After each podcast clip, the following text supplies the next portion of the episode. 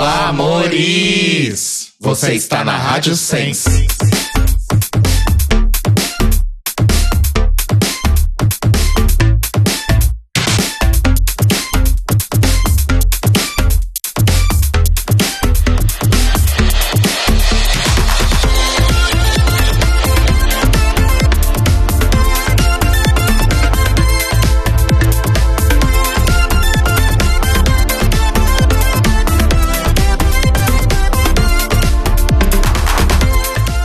Olá, feiosas! Estamos começando mais um The Library is Open ao vivo, aqui na Rádio Sens, em senscast.org. Eu sou o Rodrigo. Eu sou o Telo.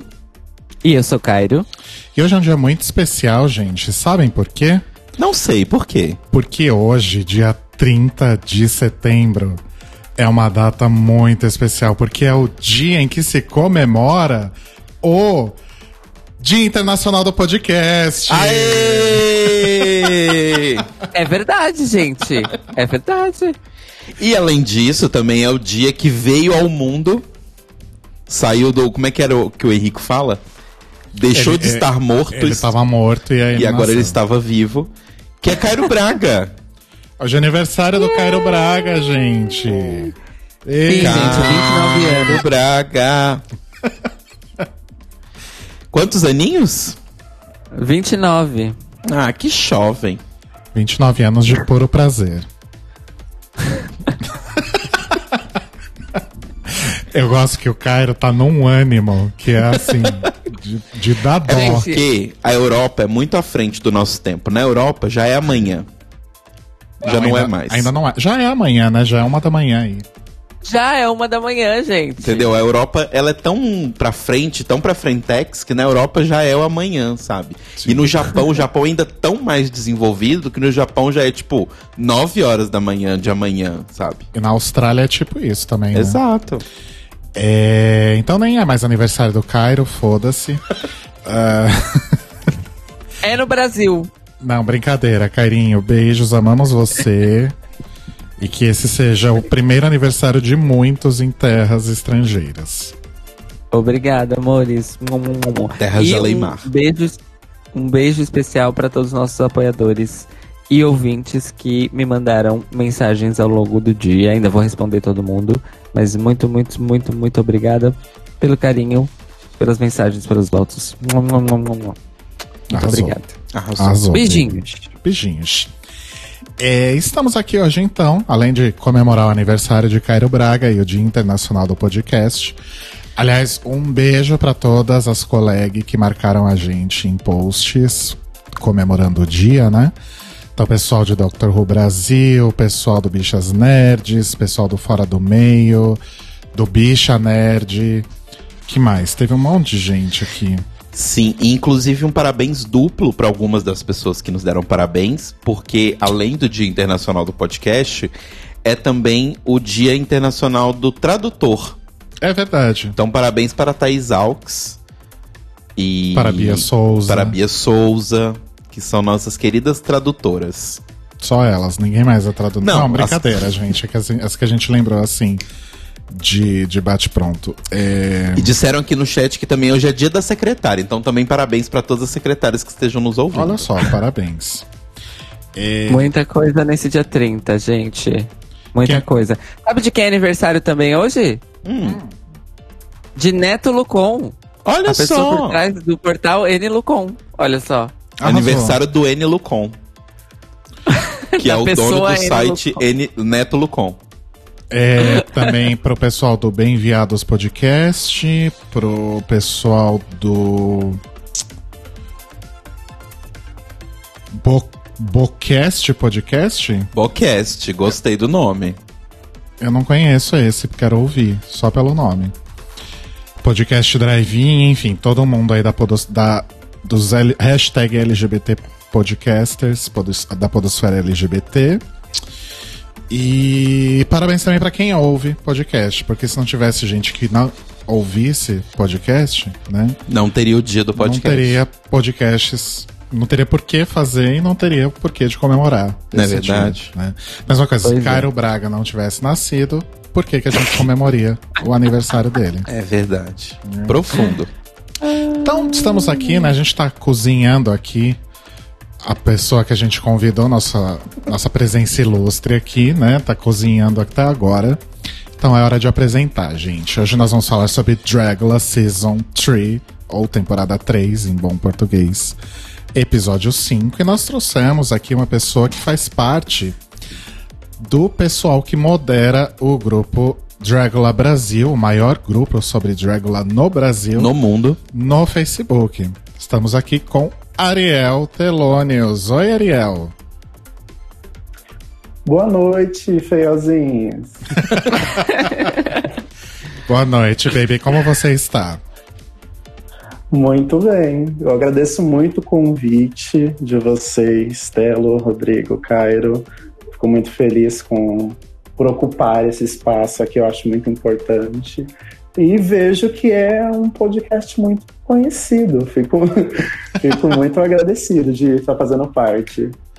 É, a gente tenta. A louca. E Ariel, A gente amor, é esforçada. A gente se esforça. as esforçadas do podcast. É, Ariel Amore, se apresente para os nossos ouvintes, fale sobre você, sobre sua vida. Hum, a little bit. É, boa noite, Brasil. Meu nome é Ariel Telônios. é, eu tenho 19 anos, mas mais para as mais íntimas, 23, tá? If honest. eu sou uma pessoa não binária, é, a gênero mais específico. Ah, O que eu posso falar sobre mim? Leonine, gótica rolezeira, né? A louca. Amo. Eu moro. Eu costumo dizer que eu moro num país indígena chamado Mauá, a louca. Fica localizado aqui na região metropolitana de São Paulo, no ABC. É isso. Sigam nas minhas redes sociais, Ariel Telônios. Não mande nudes, tá, pessoal? Manda o cartão de crédito frente e verso com CPF também. Que é mais e espero interessante. que vocês gostem de mim. Muito obrigado. Arrasou. Arrasou. Ariel, que inclusive veio aqui num. Calhou de ser num episódio bastante polêmico, né? Nossa, sim, a gente pegou um episódio muito babado pra comentar, né? Então acho que hoje coisa vai render aqui. Bom, então vamos fazer aqui. Calma, Ah, ah, é, tem os dois recados. O primeiro recado, entre no nosso site. calma. Tem mais coisa? Ariel, Ah, e a pergunta clássica. Nossa, Exatamente. desculpa, Hum, que gente. pergunta é essa? qual é a sua drag favorita? Ai, meu Deus. Da vida, tá? Não precisa ser nem de Dragula, nem de Drag Race. Posso citar duas? Pode. Eu acho que merece, merece uma menção honrosa. As minhas drags preferidas, infelizmente, elas já não estão mais entre nós. Eu vou citar dois nomes, um nacional e um internacional, tá? Minha drag nacional preferida é nada mais, nada menos do que Vera Verão. Um Arrasou. ícone camp aqui do Brasil que merece muito é, esse nome, tá? Inclusive inspira muitas drags dessa nova geração, né? Arita Sadik, que é uma, uma drag lá do Rio de Janeiro, é, se inspira muito nela, maravilhosa, beijo Arita Sadik. A nossa querida Jup do Bairro, não sei se vocês conhecem. sim, maravilhosa. inspira muito em Vera Verão também. E vamos mencionar o, o meu ícone internacional, que é Libueri. Não sei se vocês conhecem. Libueri é um ícone da cena Club Kid dos anos 80, que inspirou Vivienne Westwood, Alexander McQueen, Lady Gaga, Boy George. Então, muito um nome assim muito poderoso na cena Club Kid. Olha, arrasou muito. Arrasou. Duas referências incríveis que raramente são citadas aqui. Sim. Né? Arrasou, Ariel. Mandou muito bem. Agora sim, Work. né? Agora eu vou. Parar os de ser- recados. parar de ser ansioso e agora sim eu posso dar os recados. Então. é, sabe qual que é por que, que eu fico ansioso? Ah, Porque o software que Cairo Braga instalou no meu computador, eu sempre ponho a culpa no Cairo, né? Sim. O software que Cairo Braga instalou no meu computador, ainda que a faixa que ele me mandou tenha 30 minutos, o software só permite um loop de 12 minutos. Eu nunca te falei isso, né, Cairo? É por isso que eu fiz de 30, pra não precisar lupar no programa, Então, né? mas ele não deixa, ele não contabiliza a faixa com 30 minutos. Ele contabiliza ela com 12. Entendeu? Ah, ok. Enfim, parte Entendi. técnica. O recado é: entrem em thelibrariesopen.com.br, deem um page view pra gente, façam o nosso Google Analytics bombar. E além de fazer o nosso Google Analytics bombar, você pode fazer o nosso bolso bombar muito, entrando em apoia.se barra The Libraries Open. Desculpa. E ajudar a gente a crescer o programa. A gente pode estar planejando mais spin-offs, outros programas, além do Notícias Quebrando. Então entrem lá, conheçam as nossas metas e virem um dos nossos apoiadores. Arrasou. Apoiem as bichas do podcast. Exatamente. Apoia, a gente tem que apoiar. Inclusive, eu amei o nome do, do podcast, tá, gente? Eu adorei muito. The Libraries Open. É, Muito então, obrigado. É que a gente criou na, na época da sétima temporada da RuPaul. E por incrível que pareça, esse nome ainda estava disponível, porque ele é bem. É, tinha um podcast muito antigo que não era atualizado há tipo uns quatro anos, quando a gente criou, americano, que usava esse nome. A gente falou, ah, não atualizam mais, né? Logo, É, e, era- e não era no Brasil, né? Então, é nosso. Não tinha no Brasil, agora tem. Não tá tendo no Brasil, meninas. Então vamos lá, vamos Agora fa- tá tendo, e muito. Ou se tá tendo. Vamos fazer nossa transição aqui com o nosso belíssimo tema musical que eu escolhi pra hoje. E já falamos então sobre o quinto episódio que tem um nome bem difícil: No Throwaways, Not Recycled. Isso. Olha como meu inglês está bom. Então vamos lá.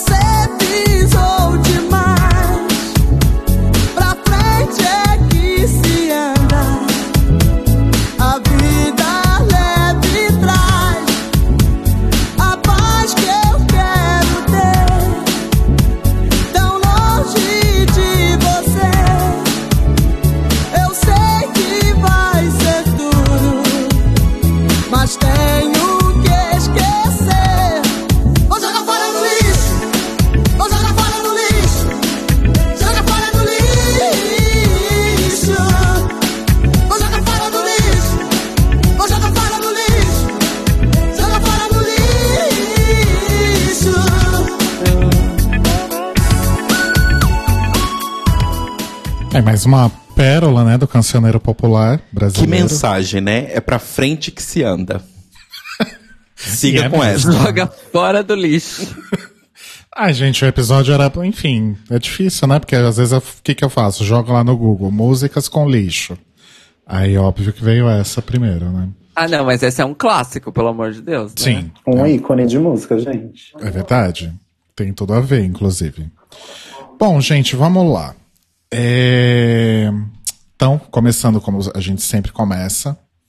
Na verdade, é assim. Antes da gente começar como a gente sempre começa, Ah, como é a primeira vez de Ariel aqui entre nós, e como ele faz parte de um grupo super importante no Facebook, que inclusive, Ariel, o grupo deve ter crescido horrores agora na terceira temporada, né?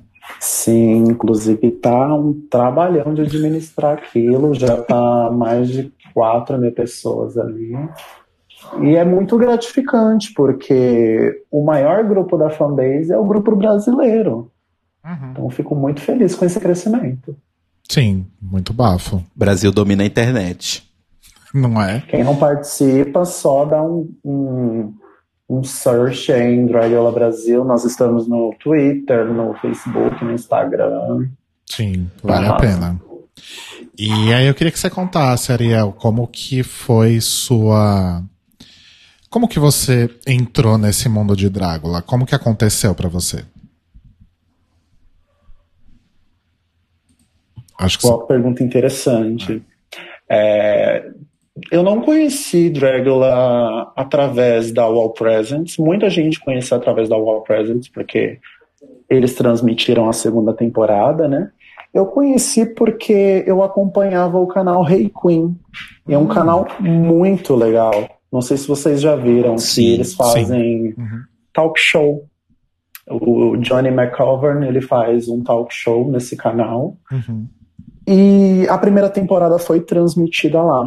E como eu acompanhava bastante o Rei Queen, um certo dia eles anunciaram, né? E eu vi o Meet Our Monsters. Eu precisei assistir aquilo e eu abracei pra mim, porque eu sempre gostei dessa parada de uma drag mais underground, mais monstro, sabe? Uhum. Arrasou. Então É. não, não foi tipo recomendação, você descobriu por si só. Exatamente, eu descobri por si só, porque eu já acompanhava o canal. É, arrasou. E aí, tipo, paixão à primeira vista. Com certeza. Eu não conhecia as Bully Brothers. Ahn, eu conhecia um outro duo de drag queen, que na época se chama The Vilbers, e eu pensava que era elas, eu confundia muito. Hum. Mas depois eu notei que não era elas. Mas foi assim, paixão à primeira vista. Eu, umas, algumas drags eu já conhecia antes do cast. É, por exemplo, a Loris, eu já conhecia o trabalho dela, porque eu já tinha ela adicionada no meu Facebook. E por incrível que pareça, da segunda temporada eu já conhecia a Dali, porque eu era muito fã é, da Dali antes dela ser drag. A Dali, ela fazia parte de uma banda chamada Blood on the Dance Floor antes. Não sei se Uhum. vocês sabiam. Sim.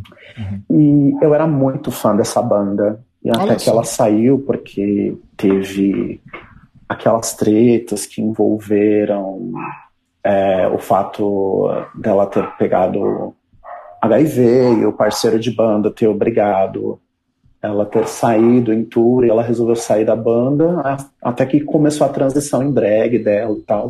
Então sempre acompanhei Dali também. Entendi. E você tem uma drag preferida de Dragula? Ai, que pergunta difícil. Que Eu amo, porque pra escolher as drags da vida, você foi super ao Sim. ponto, né? Sim, olha, eu amo muito a Betty Pudding. Eu adoro demais a Betty Pudding. Muito maravilhosa. Incrível. Uhum. Muito. Bitch? O que, que eu posso falar mais sobre ela? Extremamente feminina, muito performática. Eu gosto de. Eu gosto de drag queens mais performáticas. E ela é uma das que mais são. que mais é performática, assim, pra mim. Ela, Holloway. Uhum. Gosto muito da Vender também. Vender é incrível, meu Deus. Sim. Aí eu fiquei super feliz que você falou da, da Loris, porque eu amo ela e todo mundo só gonga, coitada. But God damn it. É um, fico Ai, puto. tadinha. Eu gosto muito dela. Adoro, mas critico ela. Porque criticar também é amar, né? Amo, mas critico. Amar é zoar, né? Quem sabe ela não volta num All Monsters. Gente, uma fanfic, inclusive, do grupo, All Monsters. Todo mundo do grupo fala, ai meu Deus, vai ter All Monsters. Bully Brothers vão convocar é, drags das outras temporadas pra fazer uma temporada única. A gente sempre fica pensando nisso. Seria incrível. Mas, gente, tá meio cedo pra isso, né? Ah, não. Mas vocês não imaginam também? Eu acho que deve rolar. não num- conseguem num- imaginar. acho que rola num futuro próximo, não? Assim, um RuPaul, RuPaul's All Stars teve um, um, a primeira edição com três temporadas, né, bebês? Foi com Foi quatro. Foi com Quatro. quatro, depois da quarta. Foi com quatro, não foi com três? Uhum. Foi Foi, depois da pra- quarta. foi depois da, pra dar o prêmio pra Chad Michaels. Quem sabe um pouquinho mais pra frente, né, agora que tá com um nome maior aí, com a distribuição da Amazon, da Alt TV, quem sabe, né? Sim. É, mas eu acho sim que depois de uma quarta, quinta temporada, no máximo, deve rolar. Eu adoraria. E quem vocês adorariam que voltasse? A Loris. O pessoal tá falando aqui no chat, eu também gostaria muito que voltasse a Erika Clash. Erika Clash. Eu acho que a Erika Nunca foi muito... beijos. Foi, foi, não injustiçada, vai, porque ela foi meio empurrada. Mas assim, eu acho que ela tem muito a oferecer. É aquela coisa, pessoas que talvez estivessem na temporada errada, né? Eu acho que talvez a Erika funcionasse um pouco melhor nessa temporada agora. Não sei. É. Mas uma coisa tipo Shangela, assim? Ah, não acho que ela faria ascensão Shangela, mas seria legal ver ela voltar. Acho que a o bom da Meatball. Erika. Perdão. Pode falar. Não, pode Miguel. falar. O bom da Erika era ver elas na- ela na- nas Exterminations, assim, porque assim, ela não é a típica drag monstra, mas ela arrasava demais nas Exterminations, fala sério. Sim. Sim, isso é um fato. Corajosa ela era. E se eu assisto jogava, né? todo, todo episódio que eu assisto, eu, eu, me, eu me pergunto internamente o que Erika Clash faria. Ai, amo, amo. É a solução nos dilemas. Quando você está de frente a um dilema, você pensa. Mas o que a Erika Clash faria? real, real. Quem mais eu queria que voltasse? A Deixa eu pensar. Yovska, a Bora. A Bora. Hum, Borinha tem um nome enorme agora, né? Ela ganhou o concurso Drag Queen of the Year da Alaska, né? Sim. então, Sim. ó, Ela tá Uhum. já é o, querendo ou não, já é winner. Sim. Ela, ela é da, daquela categoria, né? Que não precisa ganhar o reality que participou pra. Porque já ganhou. É. Porque, né, já ela fez teve um- mais, ela teve mais vi- visibilidade do que a Bitch Pudding, Sim. que foi a winner. Eu tava Uhum. vendo, tava comparando os seguidores de Instagram outro dia e acho que da segunda temporada a Bora acho que é tem mais seguidores. Não, não me lembro agora, mas eu acho que sim. Acho que mais que a Bict, inclusive. É, porque assim, eu me lembro. Assim, eu não acompanho tanto as drags, mesmo as de RuPaul, eu não acompanho tanto. E as únicas que eu já tinha ouvido falar delas antes de entrar em Dragula foi a Bora e a Eva Destruction. Eu já tinha ouvido falar do nome, assim, sabe, Sim. rodando.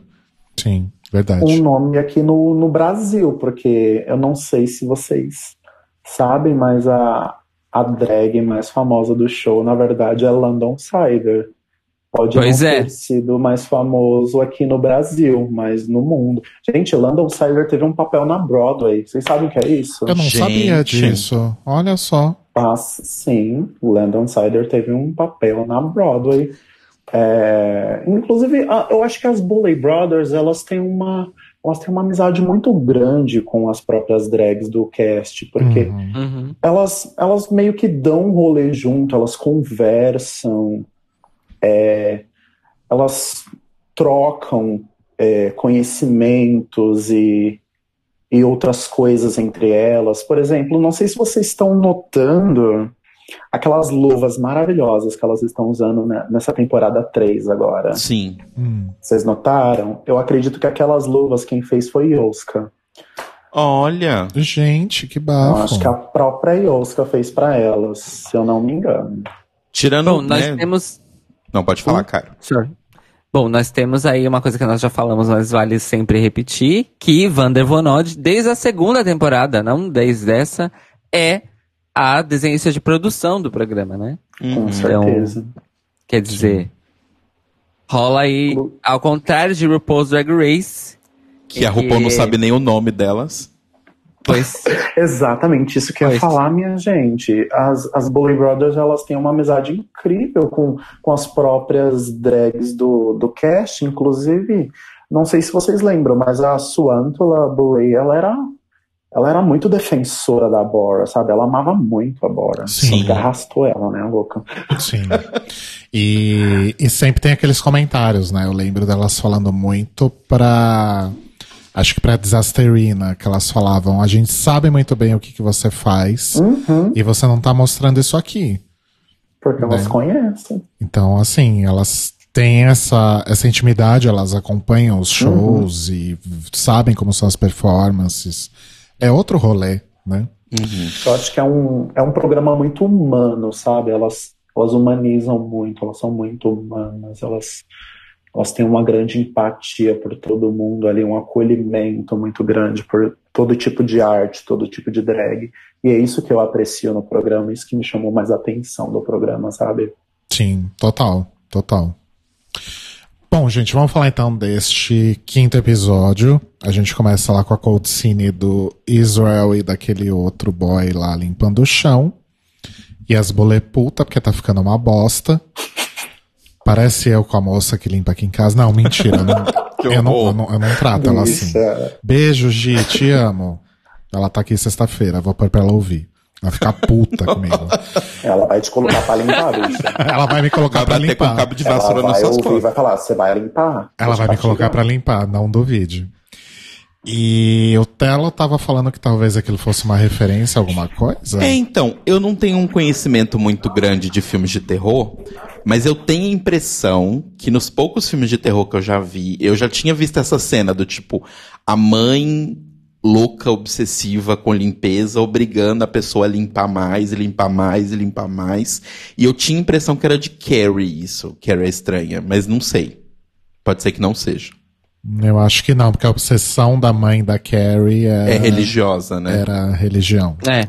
É, mas eu, eu lembro disso de algum filme, assim, eu não consegui achar se era uma referência de algum lugar específico, mas eu me lembro muito disso, de uma mãe, tipo, que a obsessão dela era ficar limpando, limpando, limpando, limpando, até, tipo, sangrar a mão, sabe? De tanto ficar passando coisa no chão.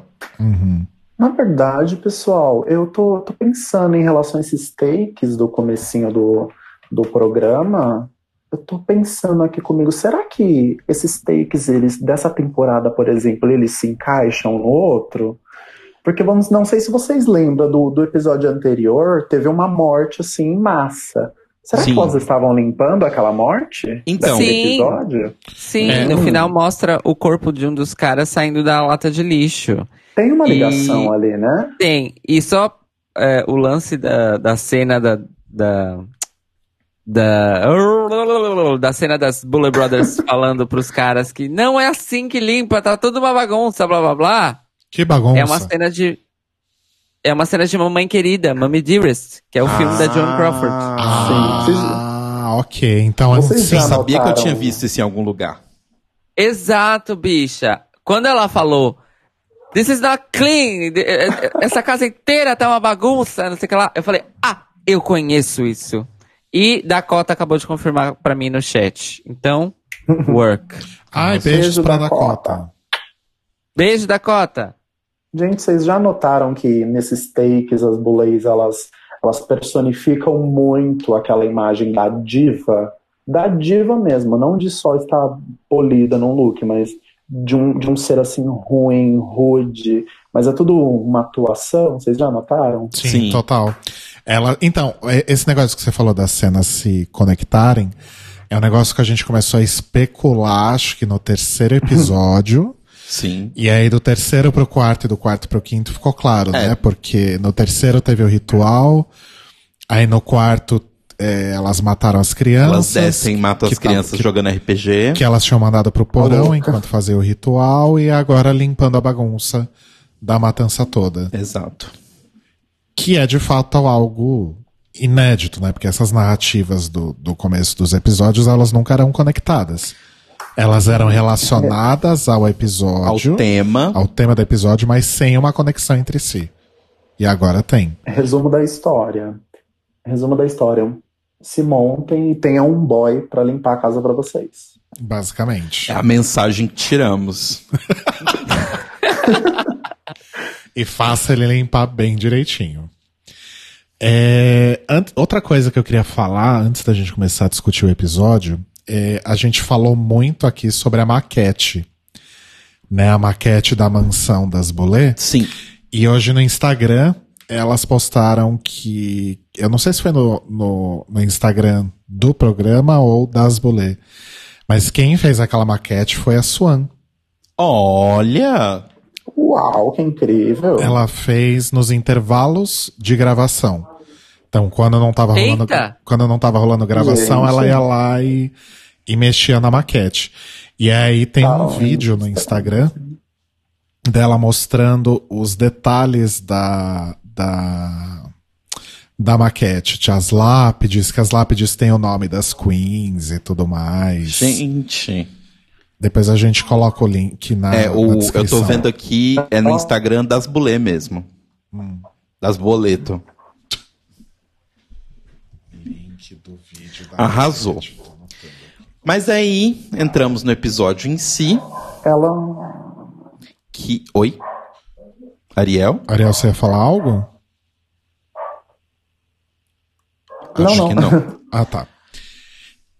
O que, que você ia falar, Telo? Então, que entramos no episódio? episódio em si, onde a gente descobre lá no videozinho inicial. Tem aquela cena primeiro, né, de que ah, quem vai ficar, quem vai voltar, blá blá blá blá blá blá blá. blá. No fim, Madeline Hatter volta. A Dolly fazendo a linha, ai, queria tanto que a Madeline voltasse, porque, ai, senão eu vou me sentir tão culpada. Sendo que no, um episódio atrás estava querendo que, que a bicha morresse. Cobra é cobra mesmo. Ah, mas a, a Dólia é muito engraçada, né? Tipo, quando tá tudo bem com a Madeline, ai, mamãe, vovó, titia. Quando não tá, quero que morra. Sim, Ela é muito engraçada, gente. exatamente. Os millennials, eles trocam o sentimento muito rápido, né?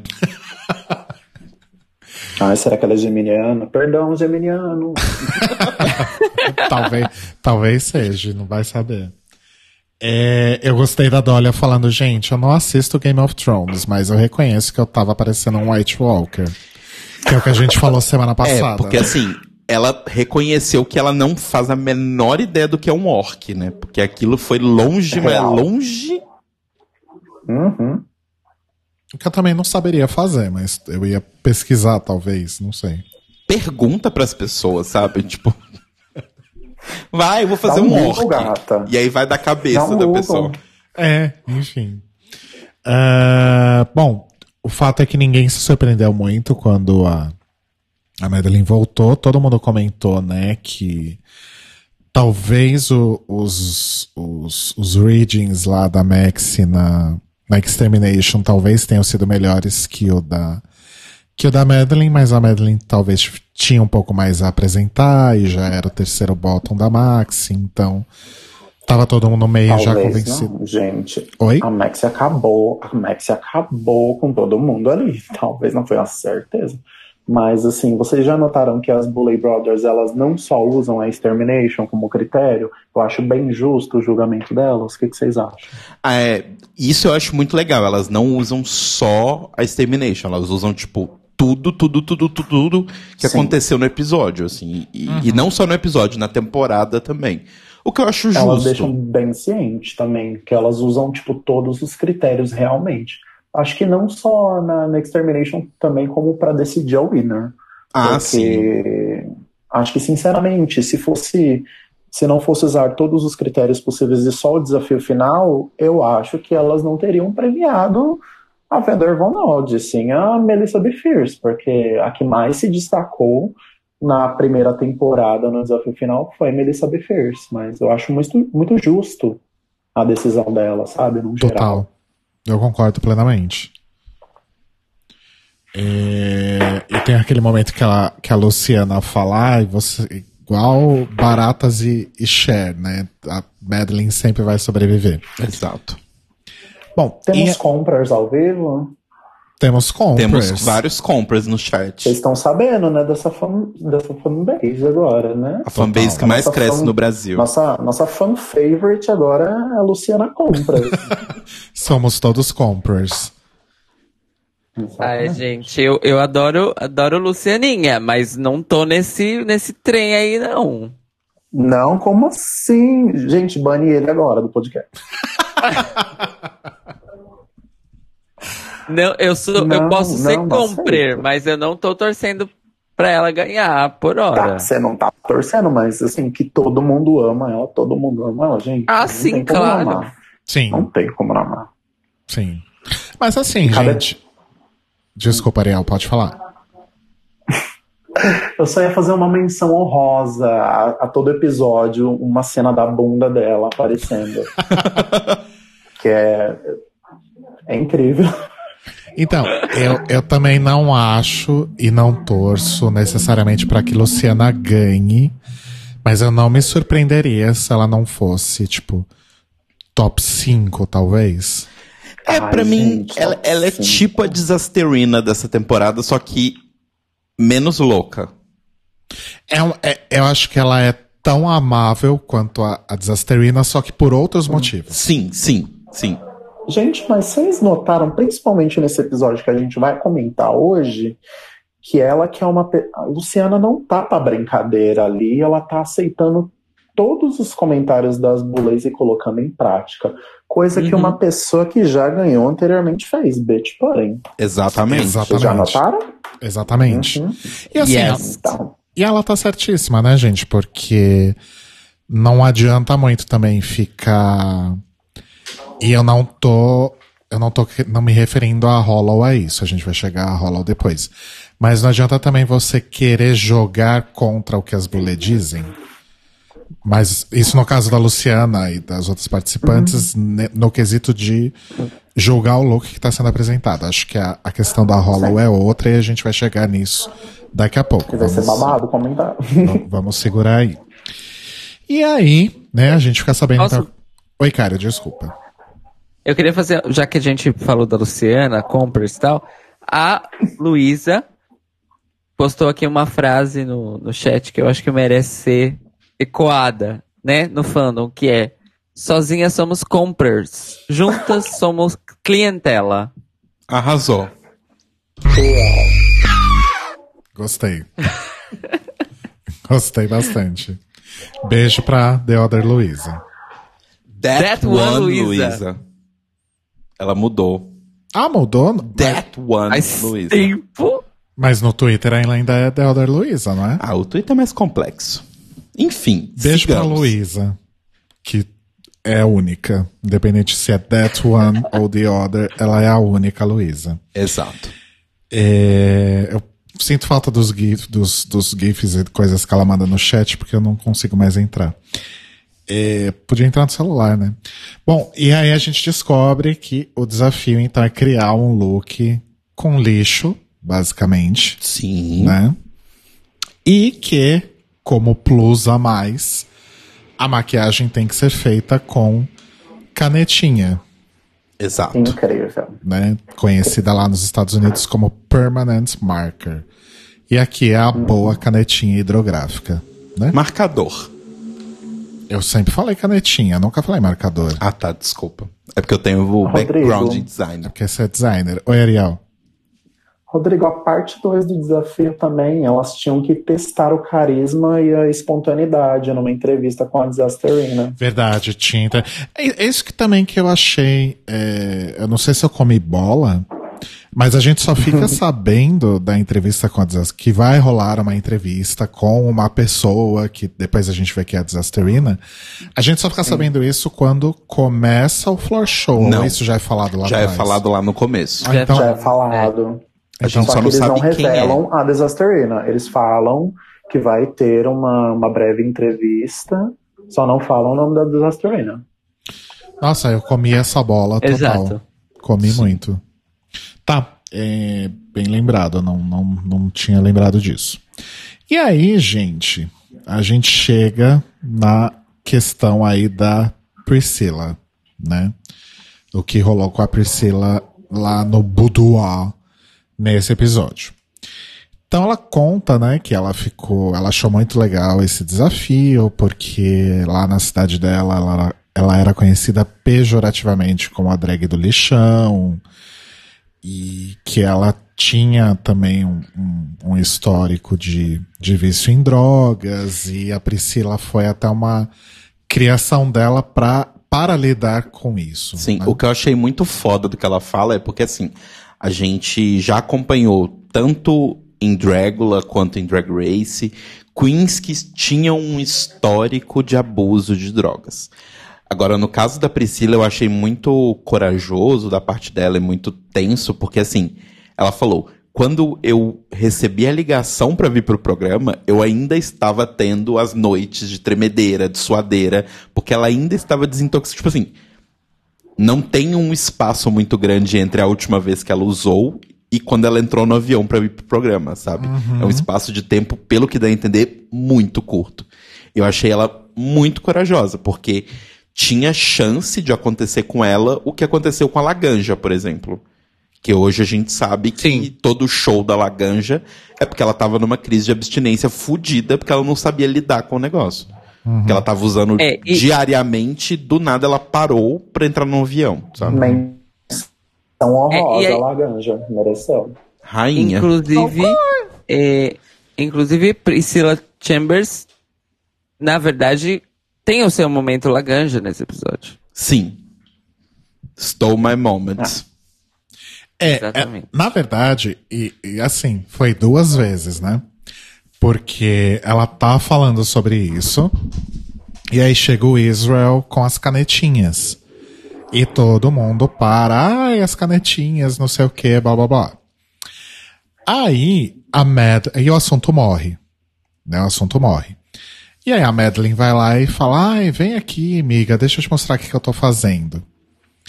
E começa a conversar com ela. Né? Ela fala: Olha, super me identifiquei com o que você estava falando, porque tive uma história muito parecida, eu tive um problema muito grande com álcool, e teve uma época da minha vida que foi bem ruim, que eu não tinha onde morar, era eu e o meu sketchbook uma câmera, e só, né? E, e aí Nós ela. tivemos muitas revelações, né, nessa season. Sim, total. É, esse negócio da Madeline, por exemplo, demorou mais ou menos uns três episódios pra gente ter o, o full disclosure Madeline, da história. né? Eva também, né? Vocês lembram da menção Sim, que a, Sim. que a Eva fez? Nossa, que ela até chorou, tadinha. O que assim, é, eu ia até comentar isso, que eu pelo menos eu tô achando interessante, porque quando a temporada começou, parecia que ser, ia ser um desfile de dramas é, e picuinhas desnecessárias.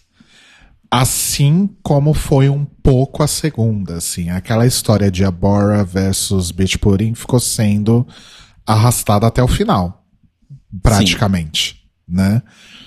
E já não tinha mais o que tirar daquela laranja e eles continuavam espremendo.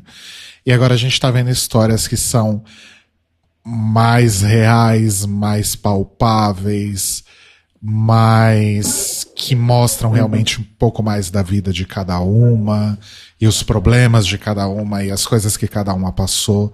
Eu noto essa evolução dos primeiros episódios pra cá, assim. Ah, Rodrigo, e isso é muito importante também, porque a gente nota um lado mais humano delas também. Uhum. E aqui fora tem pessoas que se inspiram nela, sabe? Então, uma, uma pessoa que está ali passando por um determinado problema pode ter um fã que também passa por esse mesmo problema. Sim. Saber que aquela pessoa utiliza aquela pessoa como referência é, é incrível, sabe? Sim, É total. um, um espaço muito bem ocupado ali.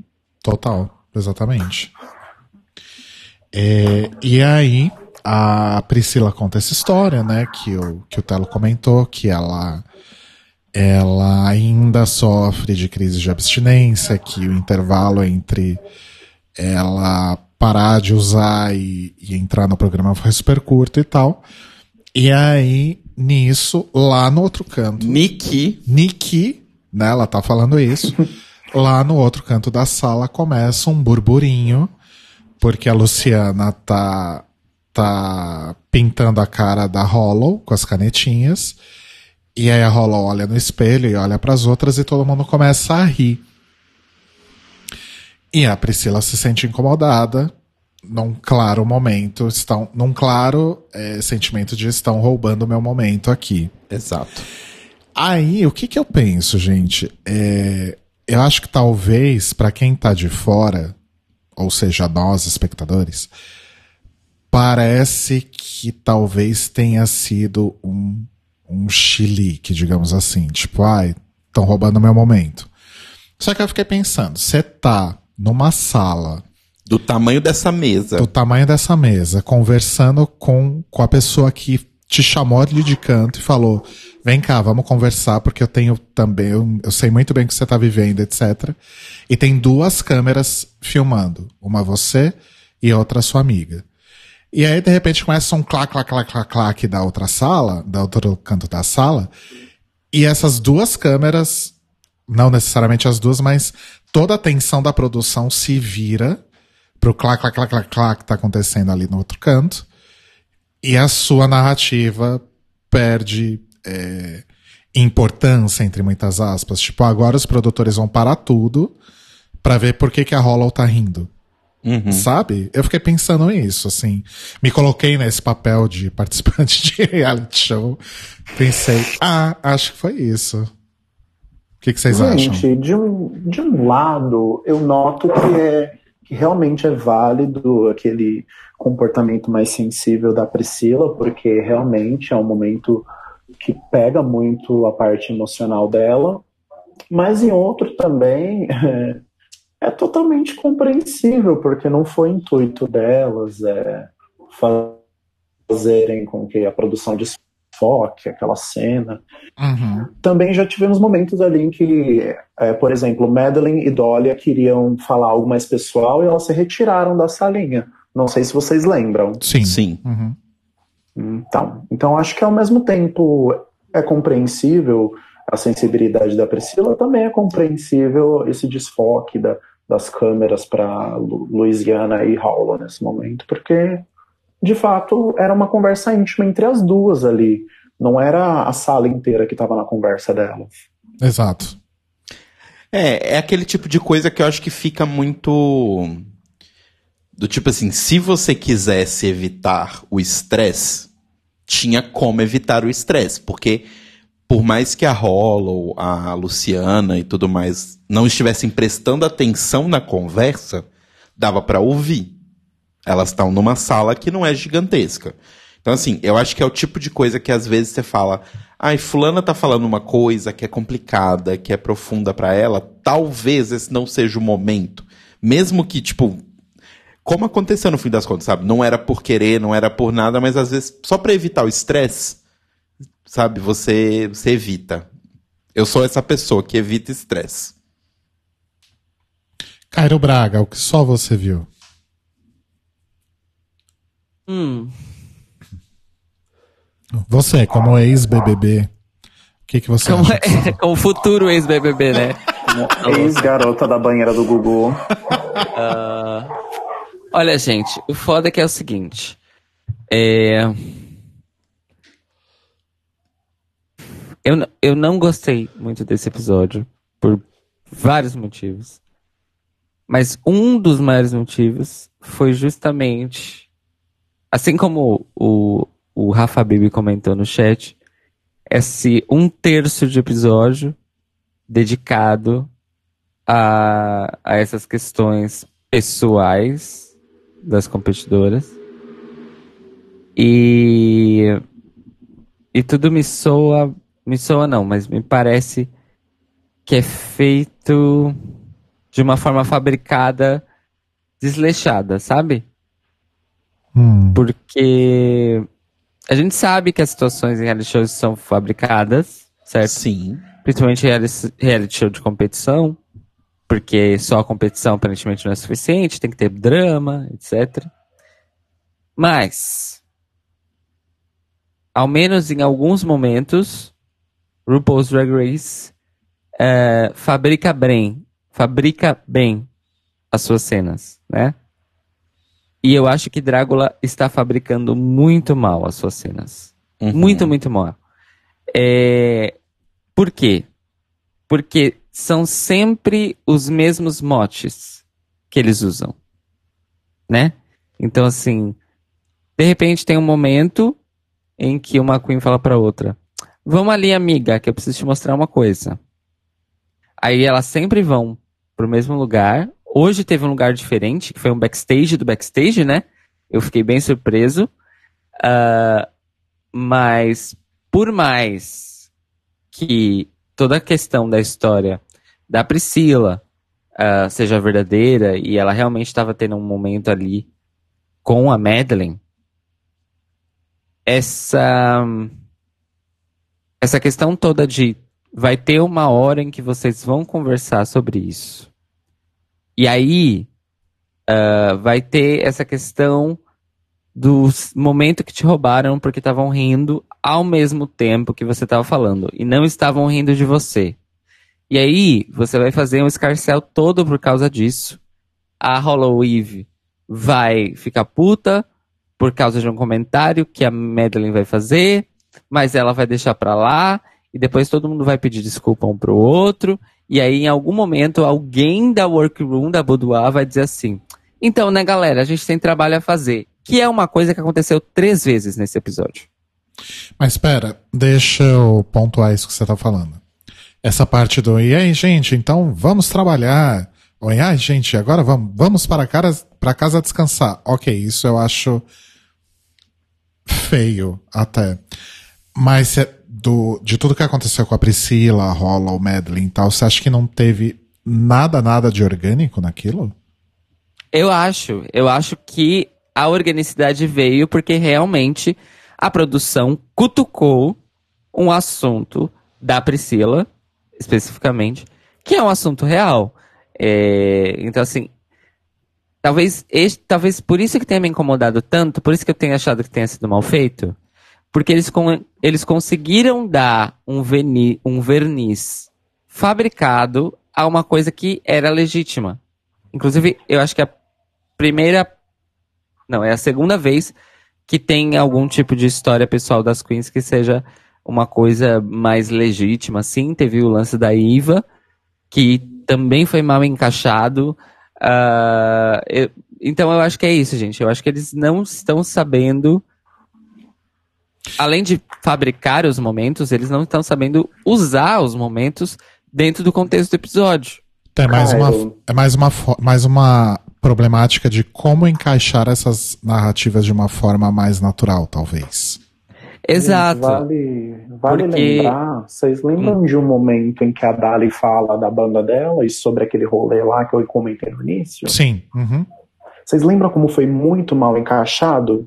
Sim.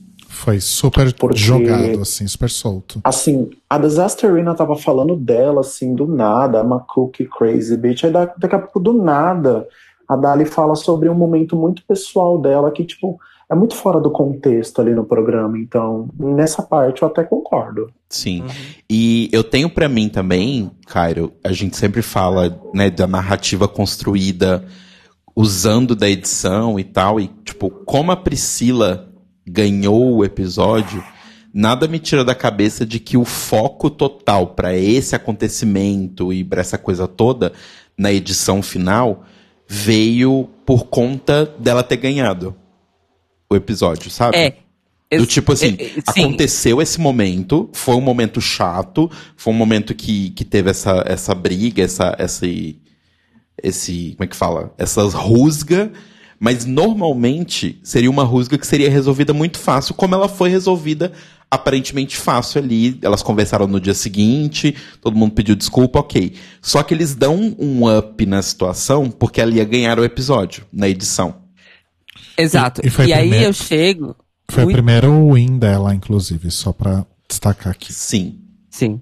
E aí eu chego na, na culminância do meu incômodo e desgosto com esse episódio, que é este episódio está seguindo uma cartilha de reality show é, rasteira, formulaica, transparente. É, então, assim, isso que você falou pra mim é essencial. Porque é uma coisa que, comentando várias temporadas de Drag Race, a gente aprendeu a identificar em Drag Race. E a gente sempre fala sobre isso, né?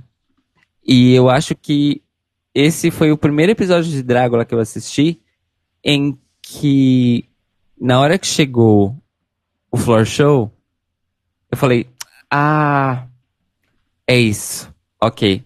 A Priscila vai ganhar o desafio. É pra isso que teve os últimos 25 minutos. Uhum. Entendi.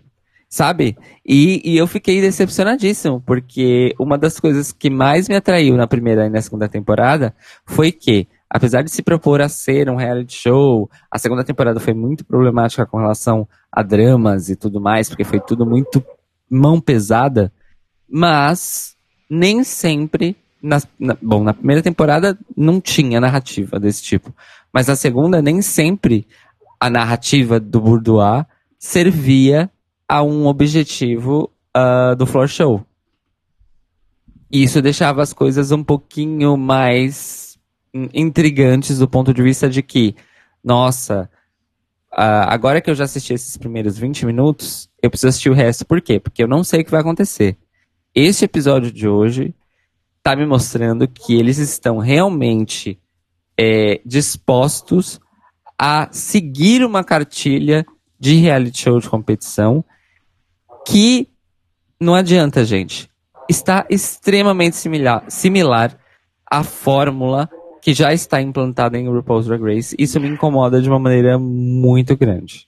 Cairo, a única coisa que eu espero que o programa não faça, que diferente de Drag Race, é induzir a fala das queens e totalmente assim manipular a fala delas. Eu sei que o, o Dragula ele já tá nesse nível de, de proporcionar esse drama, mas pelo menos esse drama é algo real e algo que não foi manipulado, entendeu? Uhum. Agora, o Drag Race já tem muita coisa ali problemática em cima, a ponto de pegar uma fala que foi para um momento e colocarem como se fosse reação para um outro momento. Uhum. Inclusive, as próprias queens de Drag Race já assistiram às temporadas e algumas delas reclamaram sobre isso. Nossa, mas não- essa fala que eu falei não era referente a essa situação, era sobre outra situação.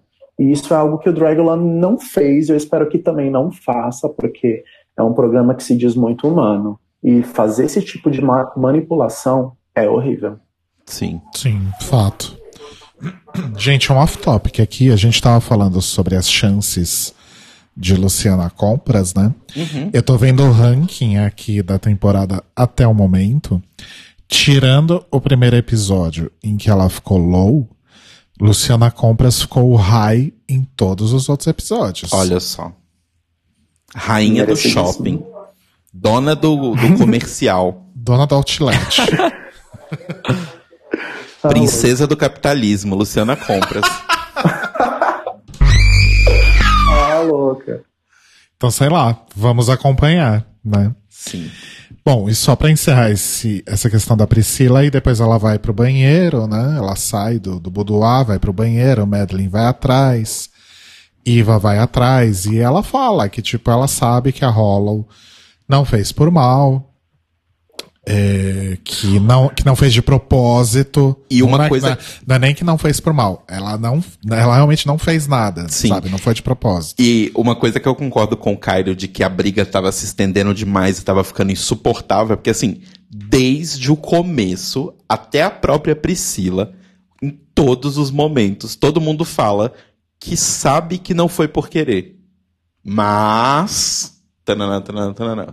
Tipo, em nenhum momento alguém falou assim, ah, mas será que não foi pra cutucar? Não. Todo mundo já sabia que, que não tinha É. sido. Mas enfim. Mas ainda assim. E aí ela chegou, did you not or did you not come for me today? E eu queria só dar os parabéns aqui pra Hollow, porque ela conseguiu fazer uma coisa que eu faço muito, mas eu sei que é muito difícil pra maioria das pessoas, e pra mim também é difícil, que é, ela chegou no banheiro, viu a Madeline falando um negócio, e ela falou, ela poderia entrar lá e dar um show, mas ela falou, não. Ela voltou, e aí quando perguntaram pra ela, ela fala, não, é, eu fui lá, a Madeline falou umas coisas que eu fiquei chateada, mas assim, esse momento não é pra mim. O que elas estão falando Gente, não é amo me atingir. O que elas estão falando é pra confortar ela, então eu vou ignorar e vou seguir em frente. Um ser evoluído, né, amor? Pois é. Vale relembrar a fala dela, né, gente? Eu assisti esse episódio umas quatro vezes já. ela, fa- ela fala. Muito fã, né? E ela fala bem assim: ah, They talk about my bullshittery. Frase icônica. Enfim, uma pessoa evoluída. Eu já ia entrar na vo- na, naquele banheiro na voadora já. E já ia chegar na, na jugular da Madeline. Verdade. Ia chegar e falar, gente. como é que é, viado? Repete isso na minha Tá falando cara. o que aí? que que tal de gracinha com meu nome na boca? Ia ser, ia ser bem daí pra baixo.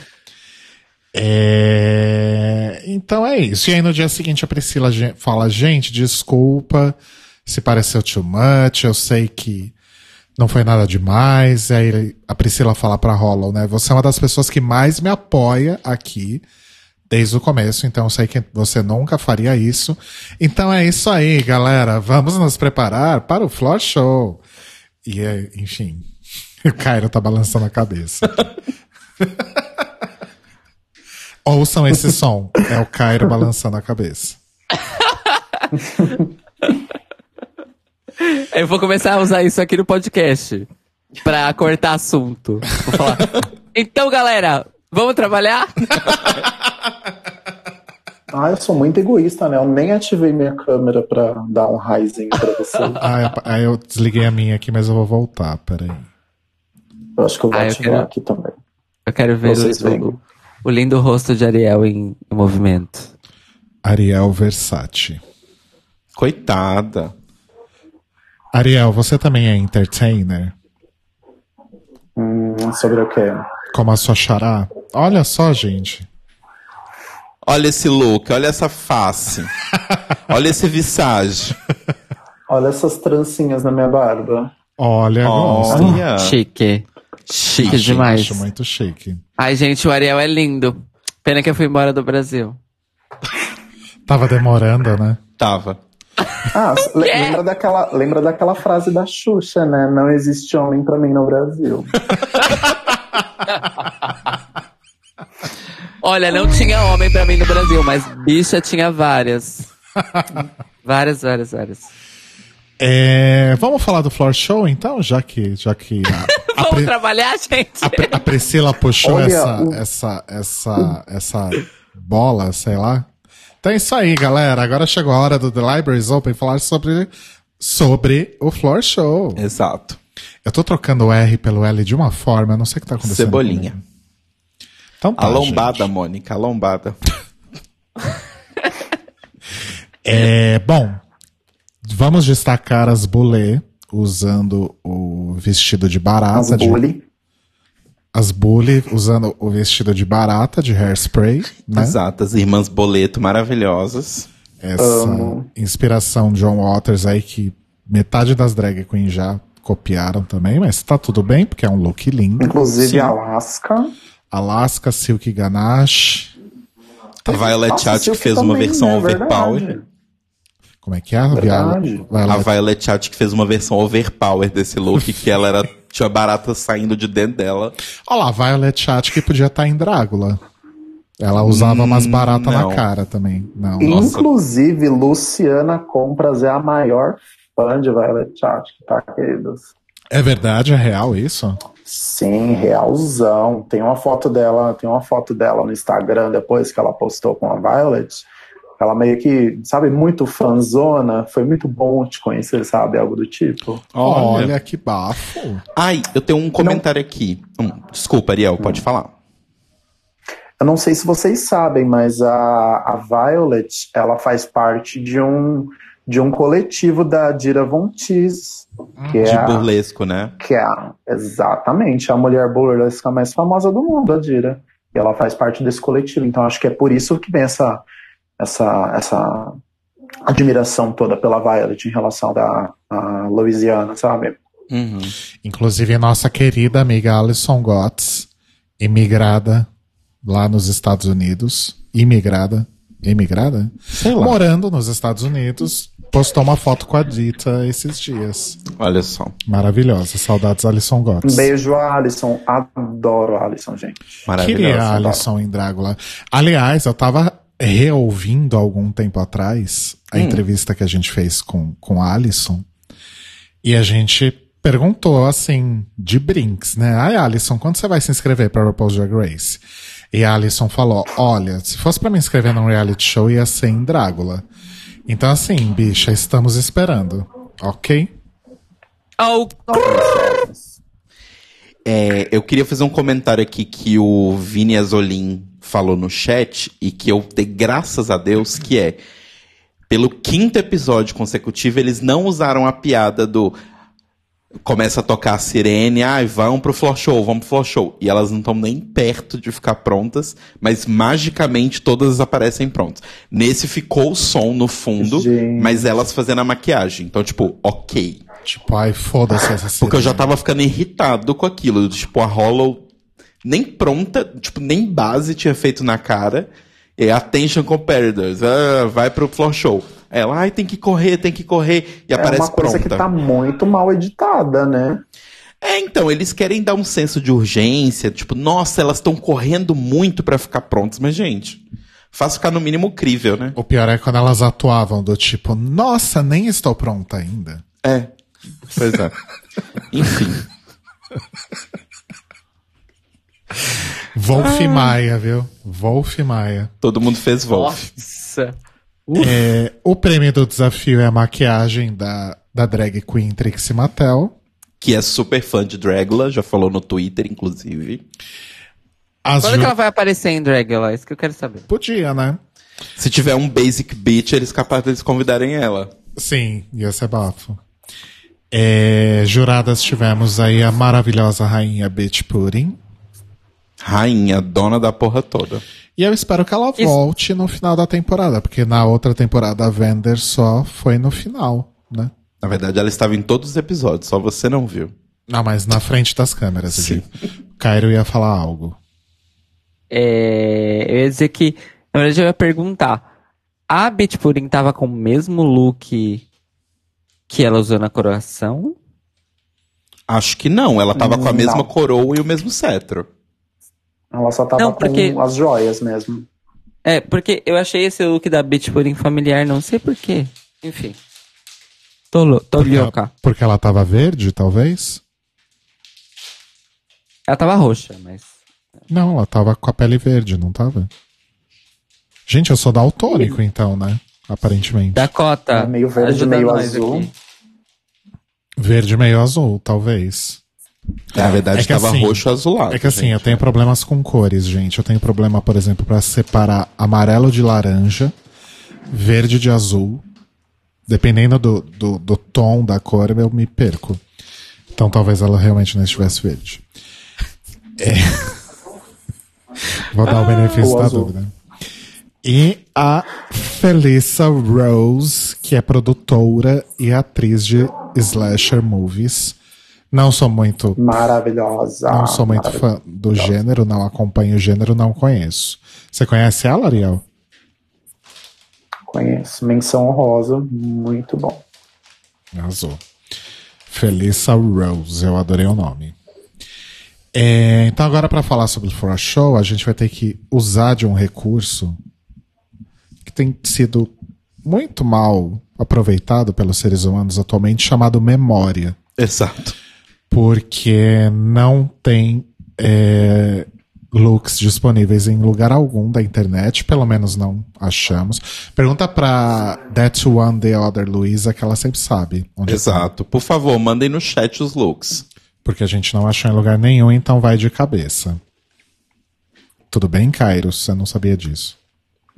Tudo bem. Vocês lembram dos looks? Eu lembro de grande parte, não vou, talvez eu não lembre muitos detalhezinhos, mas eu ah, lembro. eu lembro bastante. Também, né? Gente, depois de episódio- assistir quatro vezes o episódio, como eu quatro não vou lembrar, vezes. né, gata? Se não lembrasse também, pelo amor. Eu fiquei sabendo que alguém tinha que ter postado os looks no Drácula Brasil e não postou. Não, não, não, vou, não vou falar nada sobre isso. É, Não diga quem. não, Você di- demitida. Alguém não disse quem. não diga alô. É, Beatriz não me demite. Beatriz é minha chefe, gente. Alô. vamos começar então com. Eu tenho a ordem aqui. Começou com a Adólia, que foi de Ratinha. Uhum. Rato, meu querido rato, eu que Nossa, sou seu filho muito. pra selar este contrato. que é Adoro isso? aquele look da, da Dória. Isso assim, era um palavra cantada que passava na TV Cultura Exato. uns clipezinhos no comercial. Eu sou muito velho pra lembrar disso. É, eu Só gosto. quem viveu sabe. Eu gosto Eu muito. lembro, eu era um neném. E eu já de- devia ter uns 20 cacetadas. É...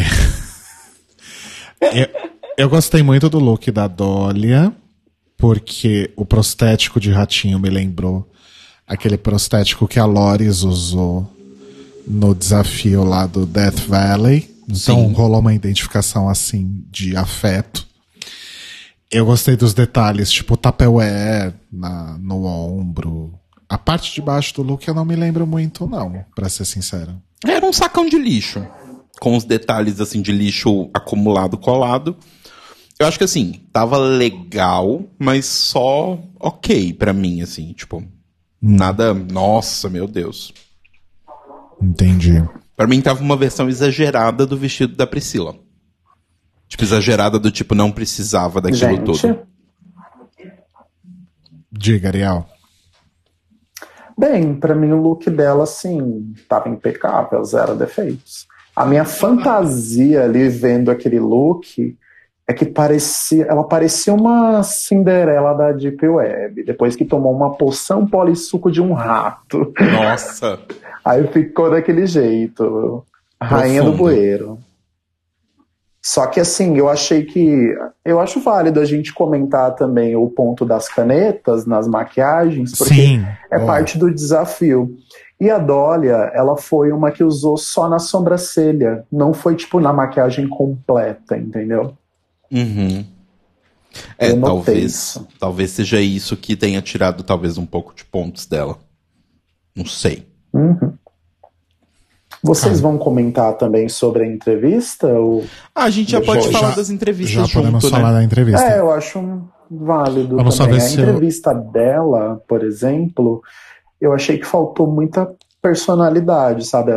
Assim, ela tem, ela tem uma personalidade muito forte quando, quando se trata do, do pessoal dela, mas agora artisticamente, para demonstrar uma, uma personalidade, é um pouquinho mais difícil. Aí fico me pensando, será que todas as Black House são assim? Porque a mamãe Vitória também era assim, né? Então, é, a gente já fez aqui alguns comentários sobre a questão da personalidade da família, né? Parece que a avó não. Elas não, não herdaram tanto da avó. Né? Sim. Aparentemente. É que a avó, ela não, ela não é parte da Black House, né? Ela só é mãe da, da Victoria, mas True. a, a, a Madeline, ela não é parte da, da Black House. Tanto que ela não usou o nome, né? Eu tô comendo, nome, gente, uhum. desculpa. Cairo Braga. Não, louco. Olha, como disseram no chat, eu vou, vou até recuperar quem disse porque merece. Merece, merece, merece. Cadê? Plau. Dakota Monteiro disse, e eu assino embaixo. Eu odeio a Dólia, mas amei esse look. É isso, faço das palavras de Dakota Monteiro as minhas. Dakota sempre Eu muito também econômica. assino embaixo da cota. Dakota econômica e Sensata. assertiva nos comentários. Eu tô com uma Sempre. batata inteira na boca. Eu tô vendo. A louca. A louca. Ah, mas a entrevista eu também achei meio. Meh. Meh. Eu não achei nada demais. Gostei do look. Não achei dos melhores looks, mas gostei. E a entrevista eu achei X, assim. Cumpriu sua função. Sim. Apenas. Né? A entrevista foi tão memorável quanto uma cadeira, só tava ali, sabe? Exato. Mas é, só reforçando de novo esse ponto, né? É, é uma. Deve ser muito difícil, e as Bolê falaram isso, você interagir com Desasteroína e ainda conseguir se sobressair. Né? Porque a Desasteroína tem uma Hum, pessoal, personalidade de assim lá em comentar. cima.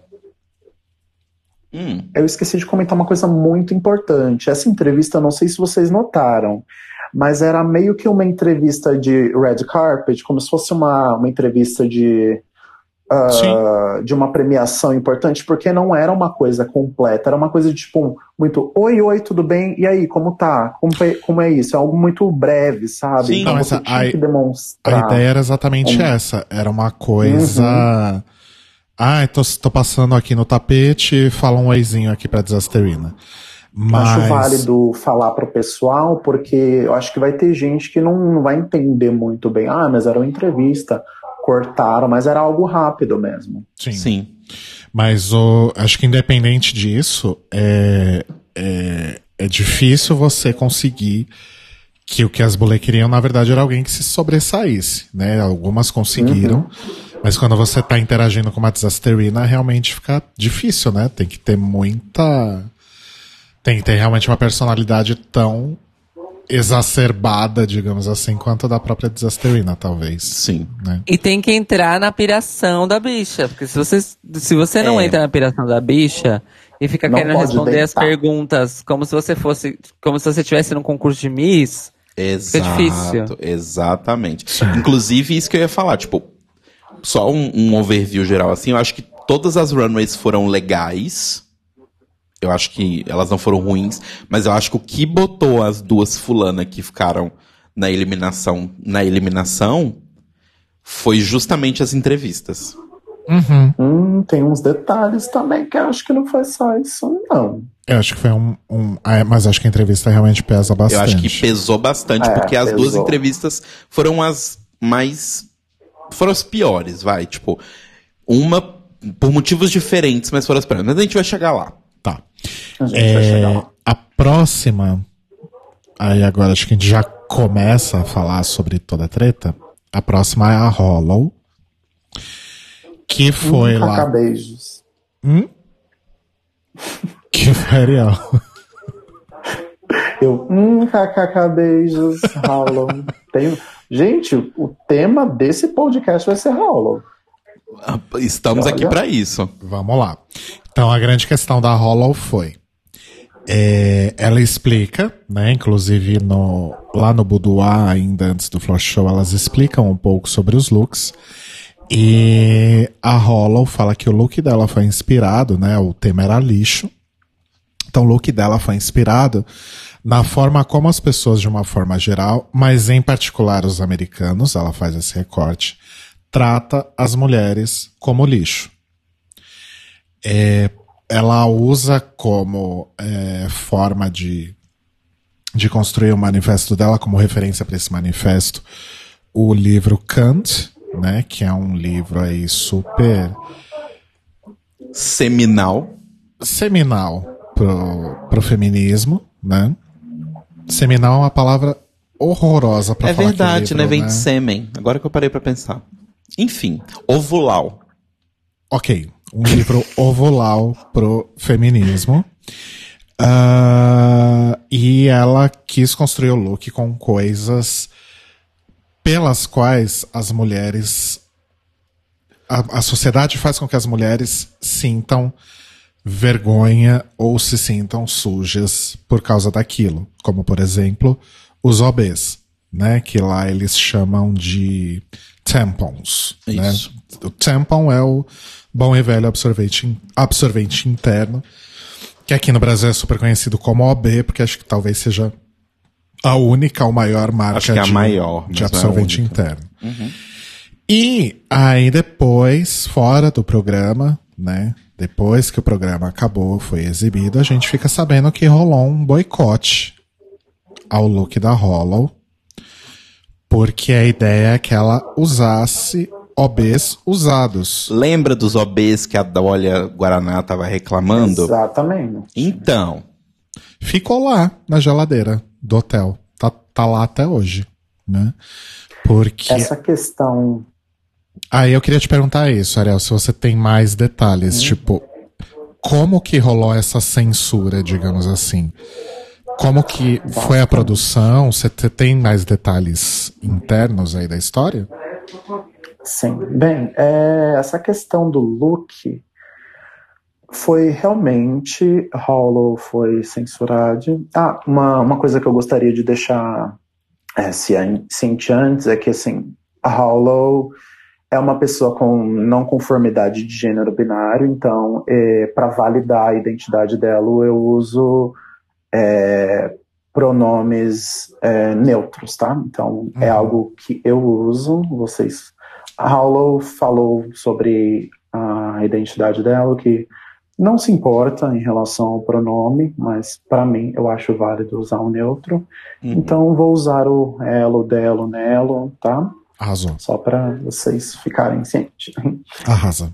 Em questão do programa, é, eu achei que ela foi um pouco desfavorecida, porque cada, cada participante ali do, do, do reality, eles levam o próprio material.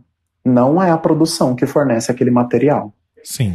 Agora imagina, você está preparada para fazer um look, de repente a produção fala para você não, você não vai poder usar.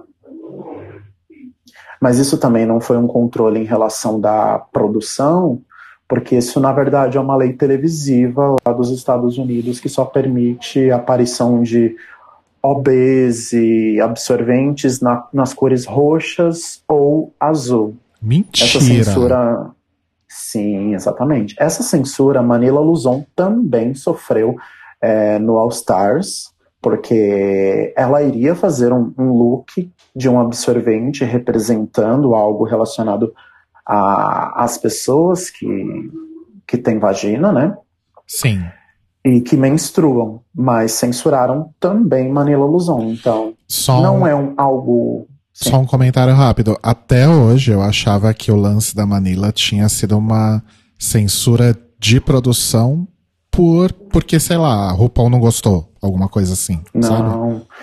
Depois eu descobri que não, na verdade, não tem culpa em relação à produção de Dragula por conta desse, desse ocorrido também com a Manila. Então é algo relacionado à, à lei televisiva, né? Que censurou realmente. E conforme o programa ele tá ficando mais mainstream, infelizmente, eu acredito que vai ter mais censura em breve. Sinceramente. É, em- é, ok, é, é, isso é verdade, inclusive é por causa disso que nos comerciais de absorvente é uma aguinha azul, que é a coisa mais Exatamente. bizarra do Nossa, universo. gente, por que vocês nunca me contaram isso? Eu não Você não sabia? É, Não. A gente eu falou. também não sabia. A gente falou sobre isso quando teve o caso da Manila? A gente comentou rapidamente, mas a gente não sabia necessariamente que era uma lei nos Estados Unidos. Nossa, eu tava É, gente- em outro mundo, então, na hora. É, é Inclusive, porque não sei se é só no- nos Estados Unidos, hein? Porque aqui no Brasil a gente também vê essa, essa coisinha azul no, então, Então, mas nos comerciais, calma. né? no Brasil não existe lei com relação ao conteúdo televisivo nesse nível. É, o, Não, a única- a questão. A única coisa é a faixa indicativa de horário. Só isso. Entendi. Só isso. E, e tem uma coisa também, principalmente nessa, desses produtos que são produtos importados, produtos de marcas globais, tipo Unilever, P&G e tal, é que muitos desses comerciais, eles são só trazidos de fora pra cá. Então, tipo, aquela ceninha lá da aguinha azul caindo no absorvente e tal, aquela coisa toda, aquilo é uma coisa que foi feita pela empresa global e foi usada em vários países diferentes, encaixada nos comerciais de cada um dos lugares. Que loucura. É, gente. Eu tô muito chocado. Eu tô saindo de agência por isso, é um lugar muito podre. Bom, eu saí por causa disso também. É, sobre o lance da performance da, da Hollow no, no Flash Show, é, todas elas usaram algum elemento que talvez fosse um elemento para tornar a performance um pouco mais filthy, né? E a Hollow usou o, o atum, né? Que é o, em inglês, o bom e velho tuna fish. E ela já tinha feito todo o statement dela sobre o uso da palavra fish, inclusive. Acho que foi no primeiro episódio, né? Ou no segundo, Acho que sei. foi no primeiro. Que o quão é, degradante é o uso dessa palavra para descrever como as pessoas geralmente usam, por exemplo, para descrever drags, homens que fazem drag e conseguem construir uma persona bastante feminina, né? Ah, she's fishy. Né, o quão degradante é o, uso desse termo, que também era uma coisa que eu não tinha parado para pensar até Halloween aparecer em nossas vidas. Salve, salve. E, e aí é o que ela usa, né, no, na performance dela, que também é algo que, que contribui com a ideia dela do look, que também é algo pelo qual as mulheres são geralmente feitas passar vergonha e se sentirem sujas e tudo mais, Uhum. né? Rodrigo, posso Diga. fazer um comentário sobre isso? Sempre. É, bem, referente a essa questão é, do conceito, o conceito de Hollow era perfeito, apesar dela ter se equivocado um pouquinho a falar a respeito, é, porque diversas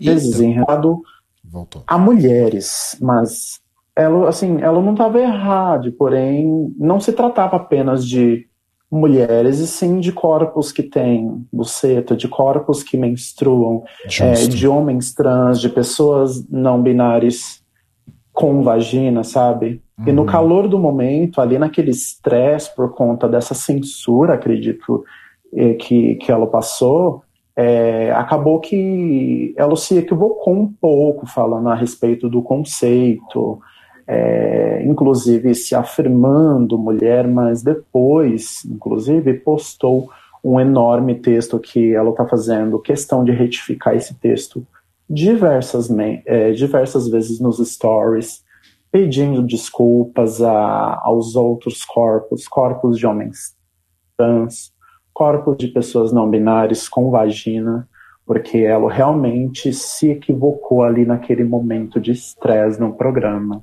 Uhum. associando a vagina só a mulheres. Sim. É, mas, é, assim, eu entendi. Quando ela ficou se afirmando, falando women, women, women, eu estranhei, mas eu entendi pelo estado que ela estava, no sentido de que ela estava reagindo a uma situação injusta.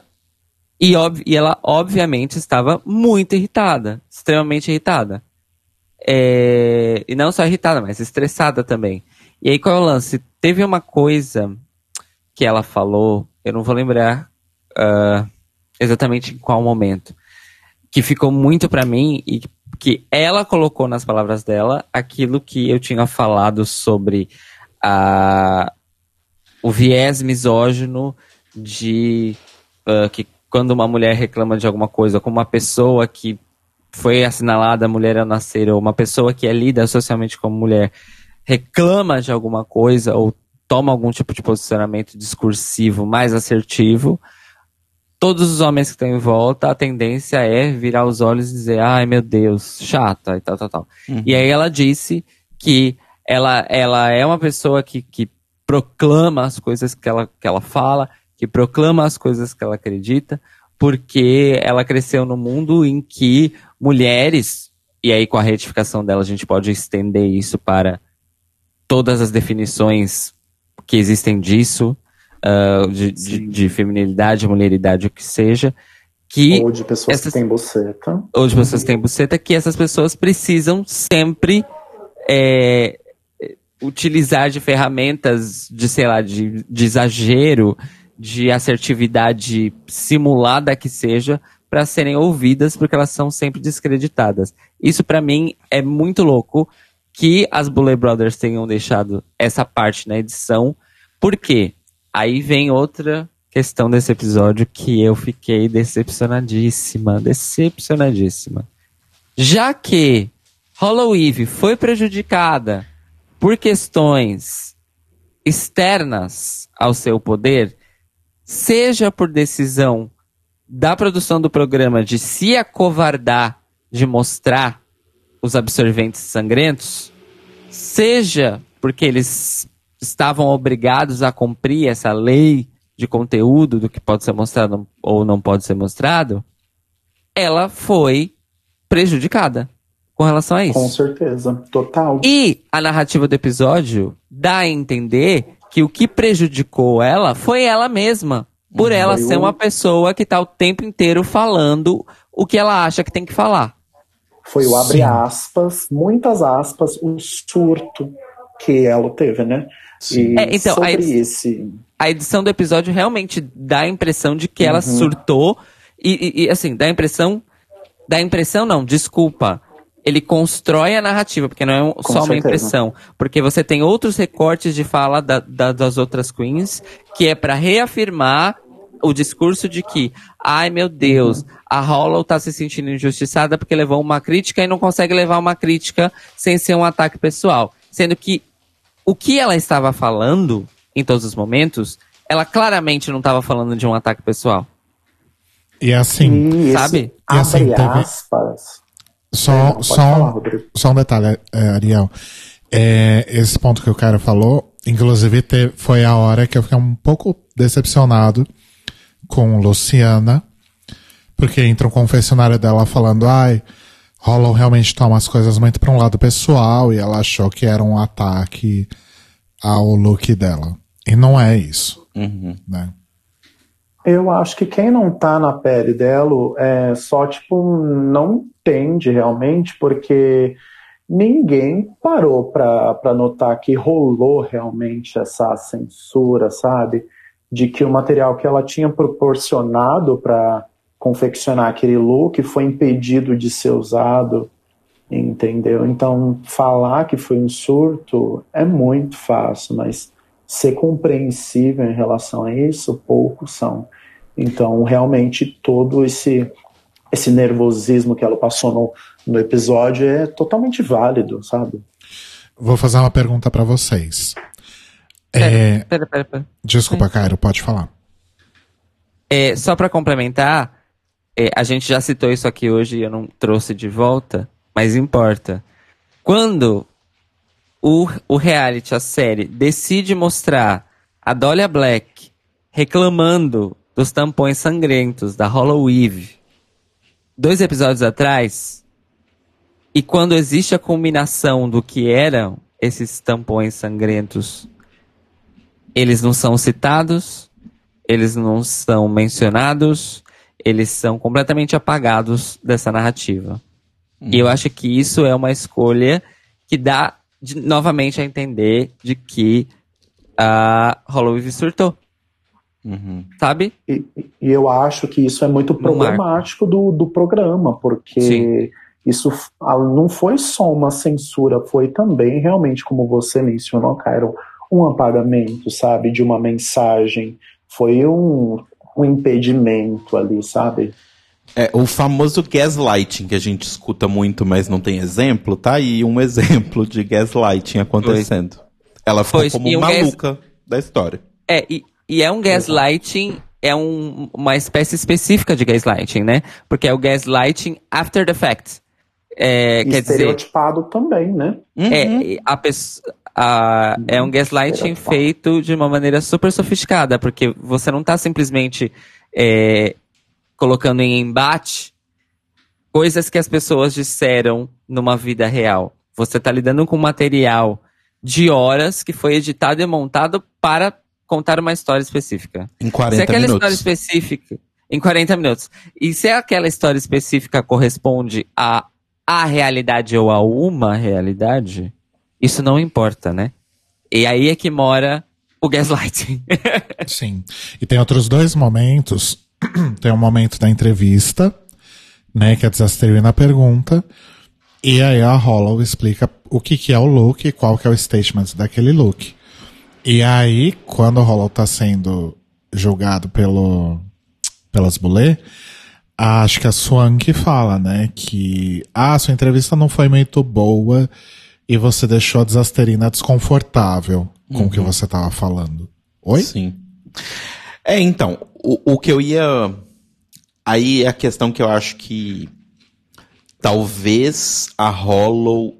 A mensagem da Hollow que ela quer passar, né, e tudo que ele que ele quer trazer pro mundo. Eu acho que é sério demais para a proposta que esses reality shows de competição têm. Detalhe, eu não acho que não seja pertinente, não é isso que eu tô dizendo. Eu tô dizendo que o que Hollow traz pra mesa de conversa é uma coisa que ninguém quer mexer. Ela realmente Hollow tá ali pra cutucar a ferida. Sabe? O principal É objetivo é ela uh, ele sempre fala, tipo, o principal objetivo é cutucar a ferida, incomodar, fazer barulho e, tipo, deixar as pessoas desconfortáveis. Porque só quando as pessoas estão desconfortáveis, elas param e pensam no que elas estão fazendo ou no que elas estão falando. Então, eu acho que essa coisa do deixar desconfortável, e, e aí o que eu falo que talvez eu sinto que a Rola não foi bem na entrevista, é porque a entrevista, que foi planejada da forma como as Bulê planejaram, era pra ser uma brincadeira, era pra ser engraçado, era pra ser um bate-bola jogo rápido, meio com tons de humor. E a Hollow chegou ali e deixou o negócio super sério. E aí ninguém tava preparado pra isso e desativou todo mundo, sabe? Pessoal, então, sobre a entrevista, posso fazer um comentário sobre Claro. a entrevista? É, sobre a entrevista, por isso que eu achei importante no começo do, do podcast explicar qual que era o objetivo da- dessa entrevista com a Disasterina e esse exemplo que eu dei também do tapete, porque acho que acho que até mesmo as próprias competidoras não entenderam muito esse objetivo. uhum, Inclusive, sobre essa entrevista, uma coisa que eu queria falar muito importante é que a gente deve respeitar a forma com que cada uma delas se expressam, porque, infelizmente, o, o desafio, por exemplo, não favoreceu a Hollow em relação à entrevista. Eu digo isso porque, na mesma intensidade, é, não favoreceu nem a Hollow e nem a Eva. uhum. Porque ao mesmo tempo em que Eva, ela mesmo fala no, no episódio que ela é uma pessoa mais lenta, não consegue se expressar tão rápido, fala pouco, eu acho que Hollow é tipo hashtag too much. Ela tipo, ela fala demais e passa desapercebido. Então, eu gostaria de convidar todas as pessoas que estão ouvindo, ao invés de mandar hate para Hollow, convidar a todos enviar um pouco de amor para ela, porque acho que é algo que precisa. É, ela foi uma pessoa que postou um discurso uma vez que foi até ameaçado de morte, sabe? Uhum. Então, é um bagulho que o pessoal leva tão a sério. É para ser levado a sério realmente, mas muito equívoco do pessoal e respeitar um pouco mais, sabe? Sim.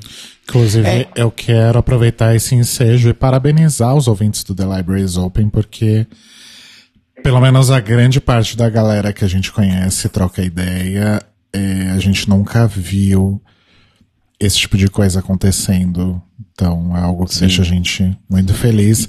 Mas mandar amor é, é válido mesmo, Exato. gente. E é uma coisa que a gente preza muito dentro da nossa comunidade de ouvintes do The Libraries Open, é que justamente a gente não faça isso. Porque é, é a coisa bizarra desse tipo de programa, sabe? É do tipo, Uhum. ai, as pessoas, ai, não quero que ela leve coisas sérias, ai, que saco, tá ficando muito sério, não enfie política nas coisas. E aí, quando a pessoa deixa as coisas sérias, você não quer que ela deixe sério, você deixa mais sério ainda ameaçando a pessoa de morte. Sabe? Do tipo, é muito desproporcional as coisas todas. Então, Sim. é É triste. válido. E eu fico muito triste porque, assim, eu acho que, já puxando um pouquinho a Iva, a gente pode entrar nela agora. Pode. É, eu fico triste porque tanto a Iva quanto a Hollow, pra mim, elas foram parar no Extermination, não porque os looks estavam ruins ou os conceitos estavam ruins. Eu acho que as duas tinham conceitos muito legais. Só que eu acho que não é aquela coisa que a gente fala da RuPaul. O conceito era muito bom, a execução era muito bom, mas não era o que as bullet tinham na cabeça que deveria ser. Então, tipo, ai, tá muito simples, ai, tá muito não sei o quê. Porque elas imaginavam, sei lá, que o desafio de lixo elas iam estar aparecendo com um bilhão de coisas em cima delas. E as duas foram com looks, muito entre aspas, simples, com poucas coisas. E além disso, pra coroar, as duas não souberam jogar o jogo da entrevista do jeito que tinha sido programado pra ser jogado. É, isso é uma coisa que tá me irritando muito nessa temporada. Parece que as coisas têm que sempre. Elas têm que entrar na cabeça das Bullet e descobrir exatamente o que, que elas querem. É, tipo, por exemplo, o desafio de rock. A gente até comentou, né? Tipo, Tipo, o que é rock na cabeça é, das Bullet. O que é rock, o que é glam rock na sua interpretação. Porque assim, se você for levar para uma interpretação das gamas que existem dentro do estilo rock, que é um estilo gigantesco, basicamente todas elas estavam certas. Sabe? Então, e aí, como é que fica essa régua pra medir, sabe? Mesma coisa que aconteceu com a Erika quando ela trazia referências orientais que elas não entendiam, aconteceu com a Loris nesse episódio, enfim. Verdade. Muitas referências asiáticas ali não foram entendidas. Uhum. Sim. É, Mas Sobre esse, essa questão da Eva também, va- vale ressaltar que é, também achei válido o, o bottom dela e Extermination, porque assim, nem Eva, muito menos Hollow utilizaram lixo. Era material novo aquilo. Aquilo não era lixo. Entendeu? É, as outras Hum. usaram sacos de lixo, é, coisas já usadas, principalmente London Cider, que usou muita coisa ali que era realmente lixo. Agora, Eva e Hollow usaram materiais novos, não usaram lixo. Hum, faz sentido. Bom ponto. É um bom ponto mesmo. Mas eu gostei tanto da ideia da Iva. Não, eu achei o conceito maravilhoso. Eu acho que é tipo um conceito genial, né, Pra Achei relembrar os ouvintes. Ela já contou aqui no programa que aqui no programa ótimo. Sim, ela veio aqui. Ela contou no programa que ela já foi muito criticada pelo fato de, de manter o corpo peludo, pelo fato de ser um homem muito peludo, e aí isso era muito usado contra ela e tal. E aí, no, no desafio, ela abraçou completamente o negócio e fez aquele biquíni de Presto Barba, outra marca aí que a gente chama por uma marca. Gillette. Gillette ou Presto Barba, ambos são marcas. Patrocina a Gillette. Eu tenho uma Gillette da marca Presto Barba, louca, né? E, e fez aquele biquíni e tal, deixou a bunda de fora toda peluda e tal. Inclusive várias pessoas aqui no chat elogiando, inclusive o Rafa, Rafa Bibi, nosso apoiador. E, sei lá, eu achei muito, muito incrível. Mas estava em execução, Gente, estava mais não, simples perto, que das perto outras. dos outros realmente não, não. Mas eu gostei, ainda assim. Sim, não Sobre tinha o nenhum look, da ruim. Eva. Assim, sobre o look da Eva, era, era muito lindo. Eva é sempre bem impecável. Vocês já notaram o quão polida a Eva Super. é? Uhum. Sempre bem impecável, mas assim, o desafio era Trash Queen. Não tinha nada de trash ali, sabe? Ela tava linda, a gente não pode negar, tava linda mesmo, linda as fuck. Porém, não tinha nada de trash ali. Então, não coube ao desafio, sabe? Uhum. É, aproveitando que a gente ainda tá na. hum, a gente acabou de sair de Hollow e tá na, na IVA. Aquele momento, depois do julgamento, hum, que elas estão no boudoir, e que a Iva tá falando alguma coisa. Ah, eu sou o Iva Destruction e eu não vou sair. Né? Aí vem Hollow e fala, eu sou Hollow Eve of Destruction. of Destruction. E aí mostra o take da câmera é a Iva sentada, apoiada na mesa, de costas pra Hollow, enquanto Hollow fala. Vocês sentiram que Iva tava realmente ouvindo e tava de boas, ou ela tava.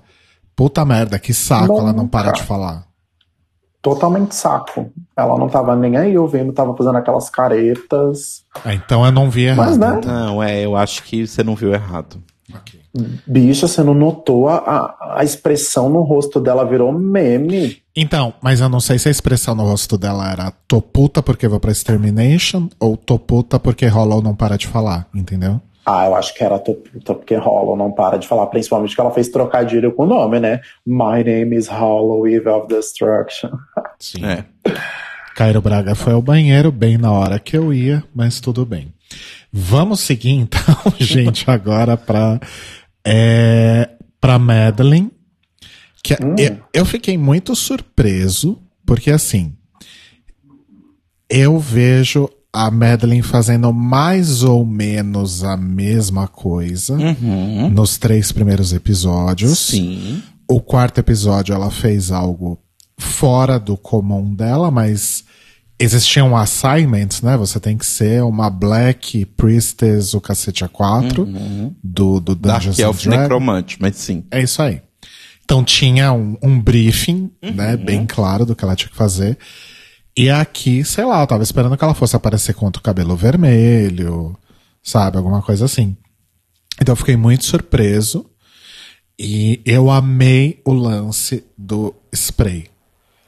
Porque ela chega com aquele look, aquela make, aquele cabelo que é tudo branco.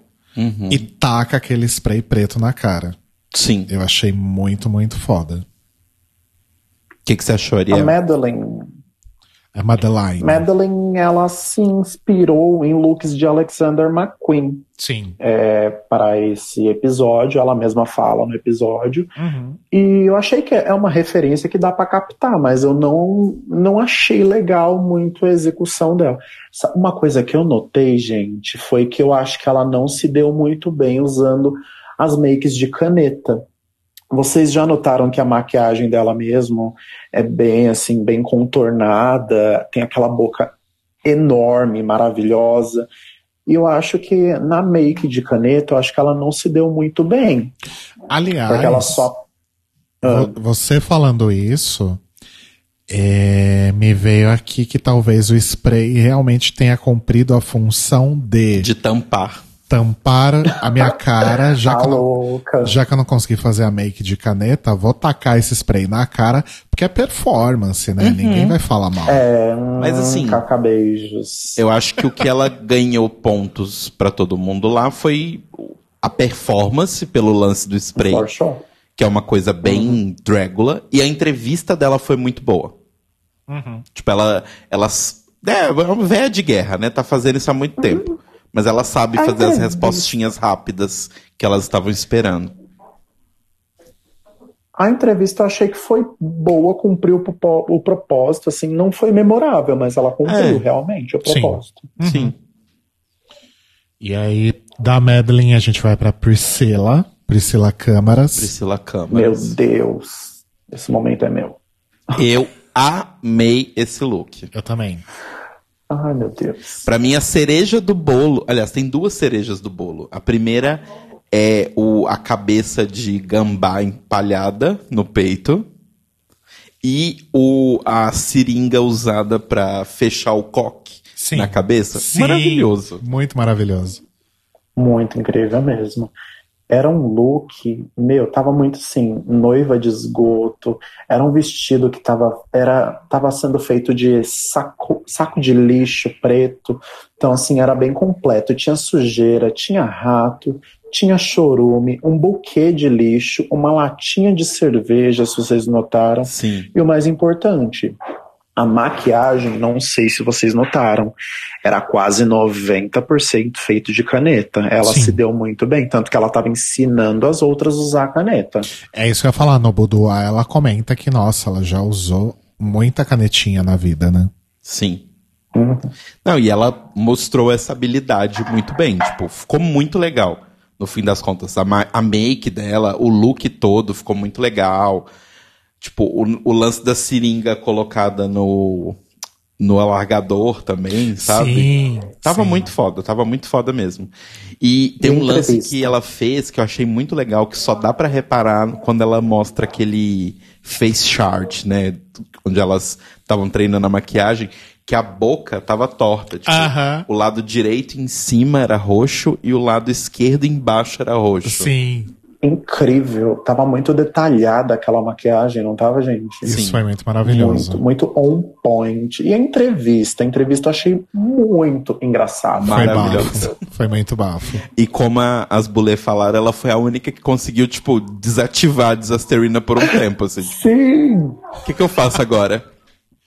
Foi muito bom. Ela acabou com a Disaster, acabou. Ela, ela chegou a ofuscar a personalidade da Disaster, que, que é, tipo, muita. A personalidade dela é extremamente, assim, too much. Ela conseguiu ofuscar a Disasterina, gente. E ela foi a única que conseguiu isso, né? Uhum.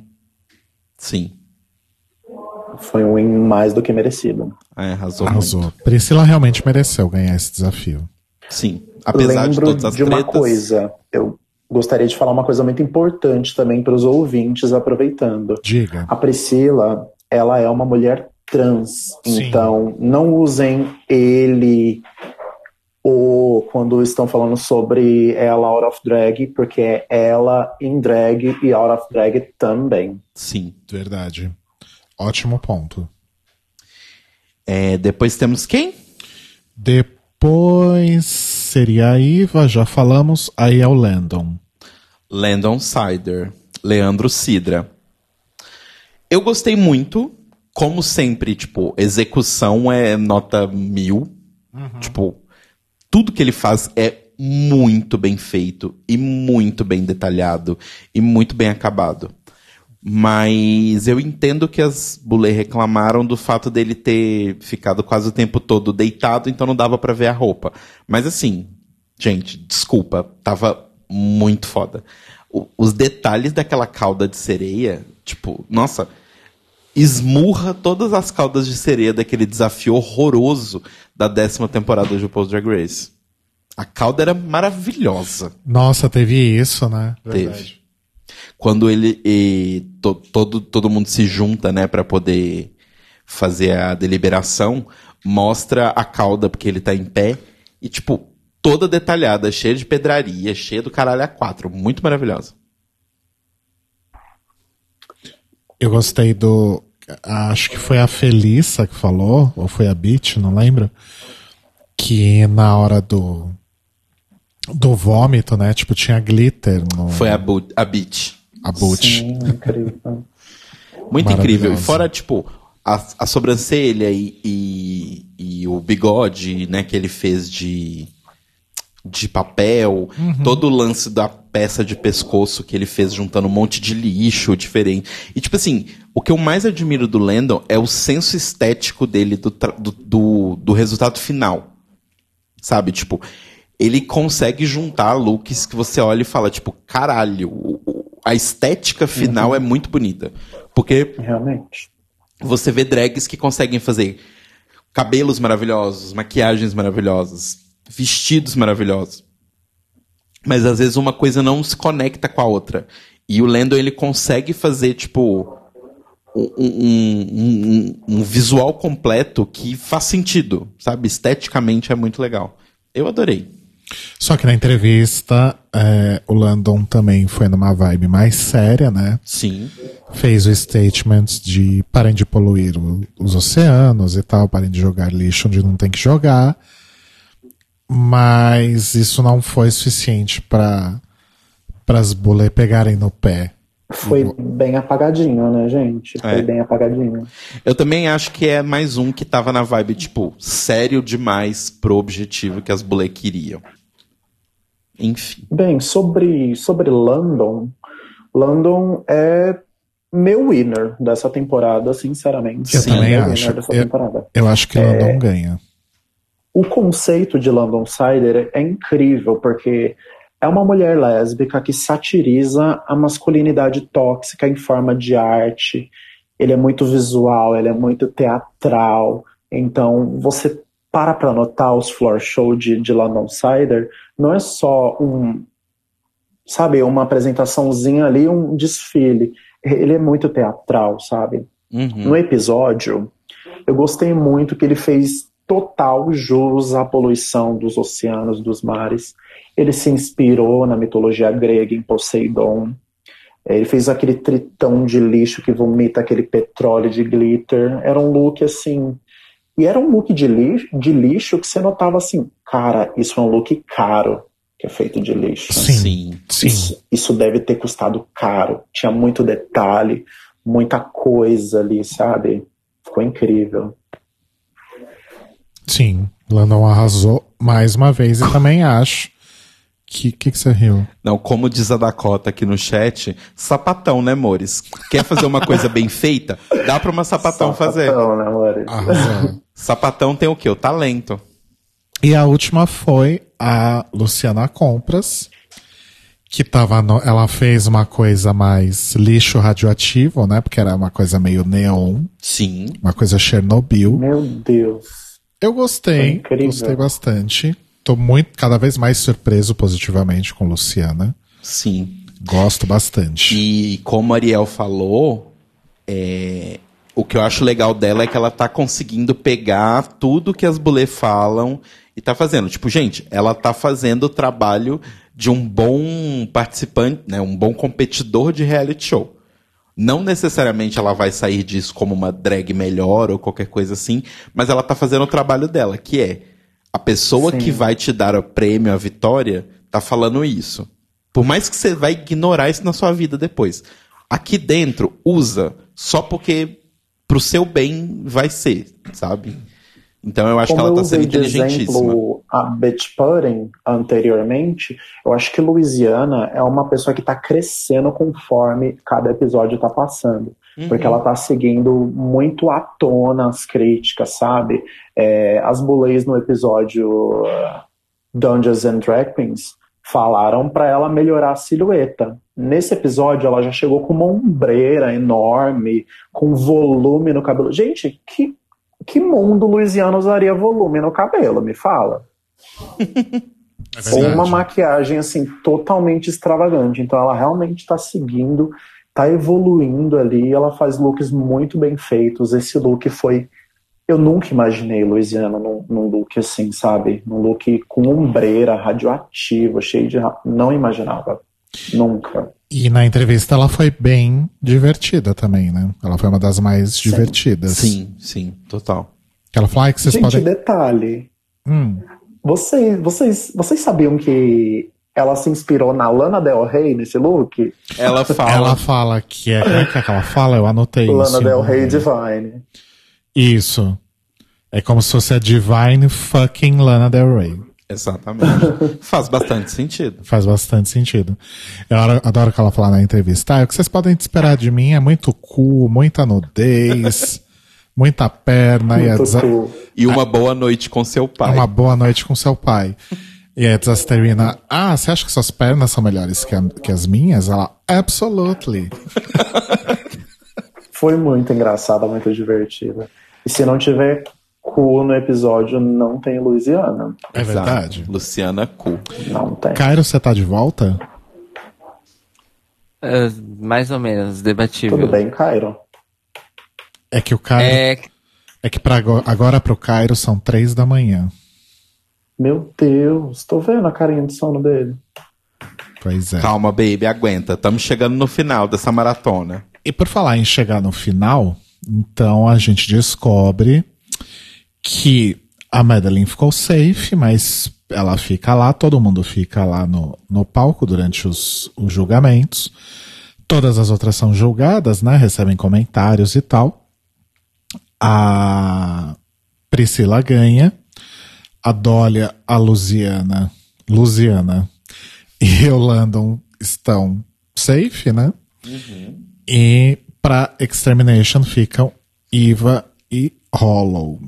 Só que aí tem o plot twist, né? Que todas vão fazer o Extermination Challenge.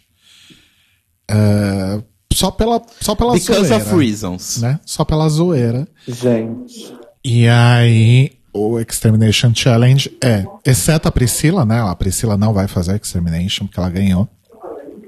Estão divididas em duplas, elas têm que, cada uma, numa ponta de um tubo, soprar uma barata que tá lá dentro.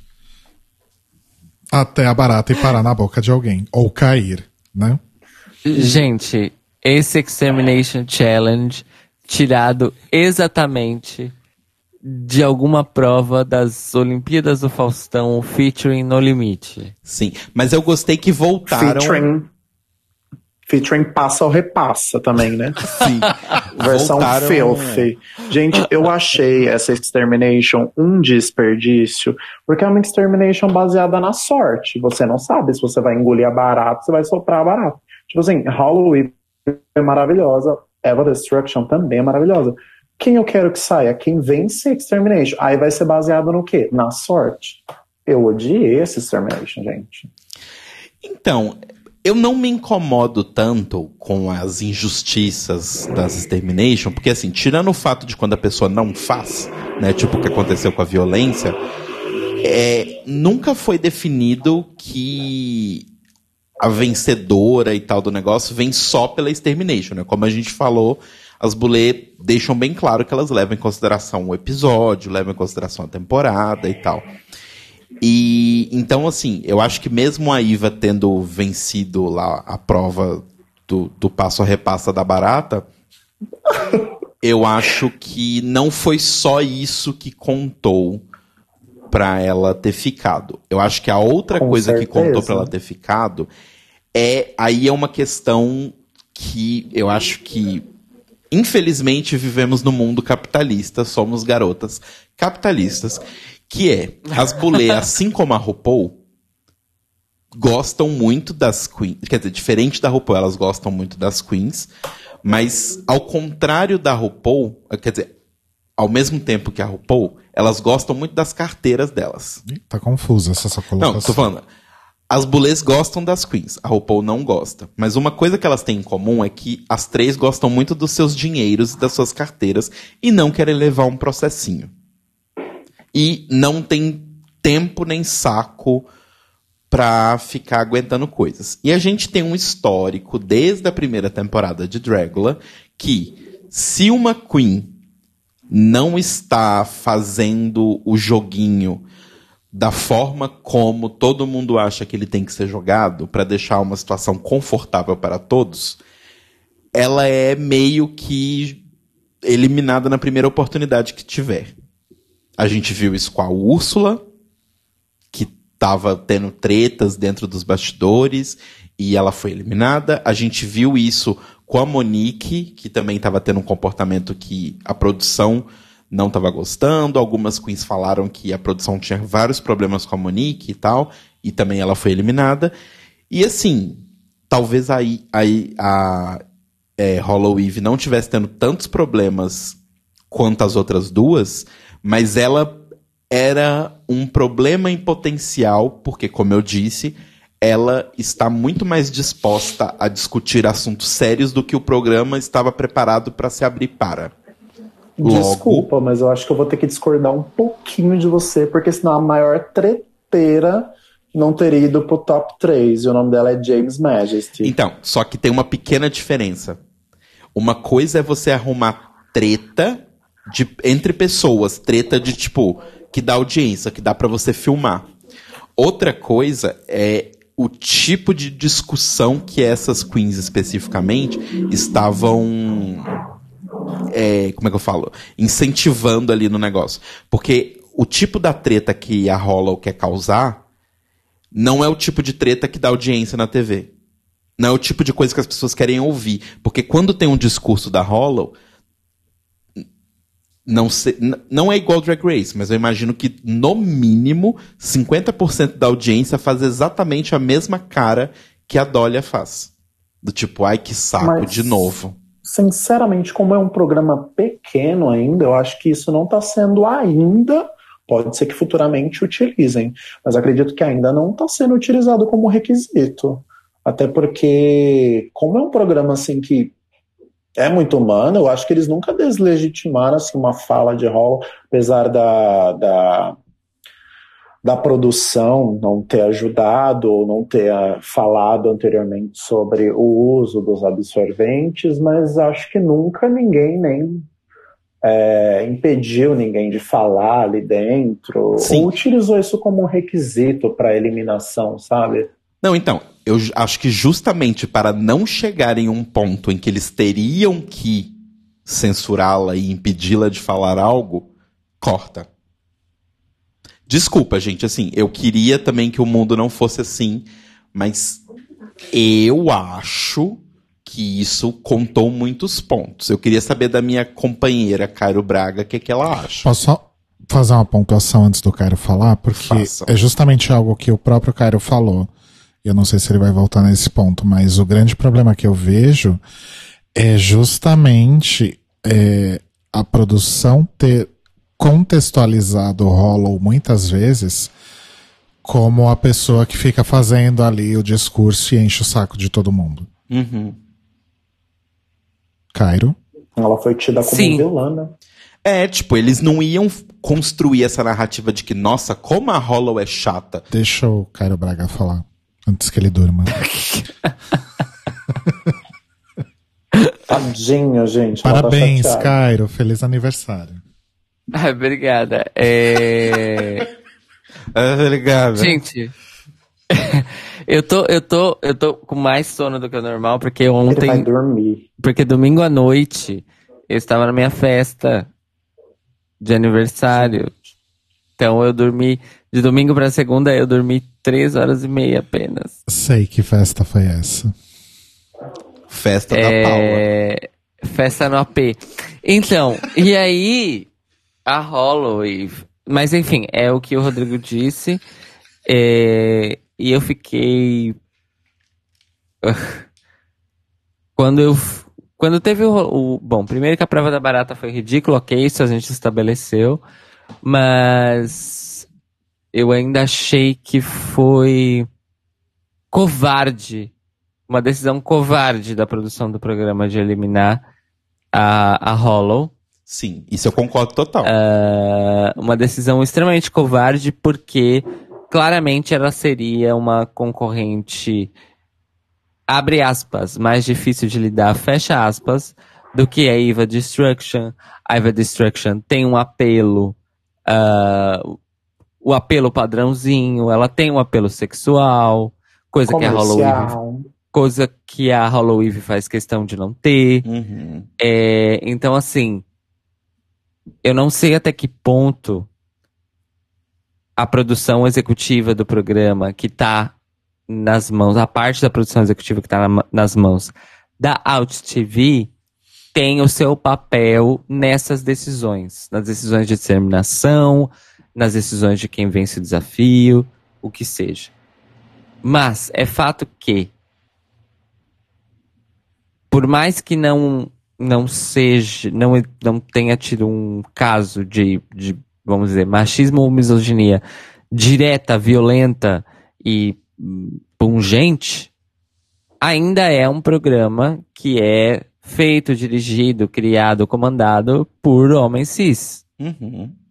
que foram educados para serem machistas, casualmente ou não. Então, assim, volta naquela questão. Por que tomar a decisão de editar o programa para colocar a Hollowave como a responsável pelo seu próprio fracasso? Como a doida chata que fica o tempo inteiro fazendo discurso. É, e aí, para chegar e colocar no meio dessa narrativa bizarra toda, as Bullet Brothers dizendo: admiramos o seu espírito, admiramos tudo que você traz para essa competição, a mensagem que você traz é excepcionalmente importante e necessária. Quer dizer, então qual das duas é verdadeira? Qual das duas partes é verdadeira? Cairo, é a parte em que um vocês, but, a parte né? em que vocês colocam uma mulher para baixo por vias é, reptícias por causa do poder de discurso, do, do- de moldar o discurso, manipular o discurso de um programa de TV, ou a parte em que vocês elogiam aquela pessoa pela arte que ela faz, pelo discurso que ela tem? Sabe? Uhum. Sim, ótimo ponto. É, eu, eu acho que, tipo, infelizmente, gente, eu não consigo ver outro motivo do que, tipo, ai, é um problema, vamos nos livrar do problema agora que apareceu uma oportunidade. É Uhum. triste. Eu não queria pensar que o programa chegaria nesse ponto, mas infelizmente, vendo a conjuntura toda da situação, é o que eu consigo enxergar. Tipo, eles acharam Sobre- que. Hum. Perdão. Sobre o que o Cairo falou, eu acho muito importante mencionar que é, a Hollow falou tanto na hora do julgamento e as Bullets interromperam falando assim, não, mas a gente adora você. Foi meio que um but, sabe? Tipo, nós adoramos você, você é incrível, você é maravilhosa, você é importante, você é necessária, mas, Uhum. sabe, foi, teve, teve muito essa sensação no episódio. Exato.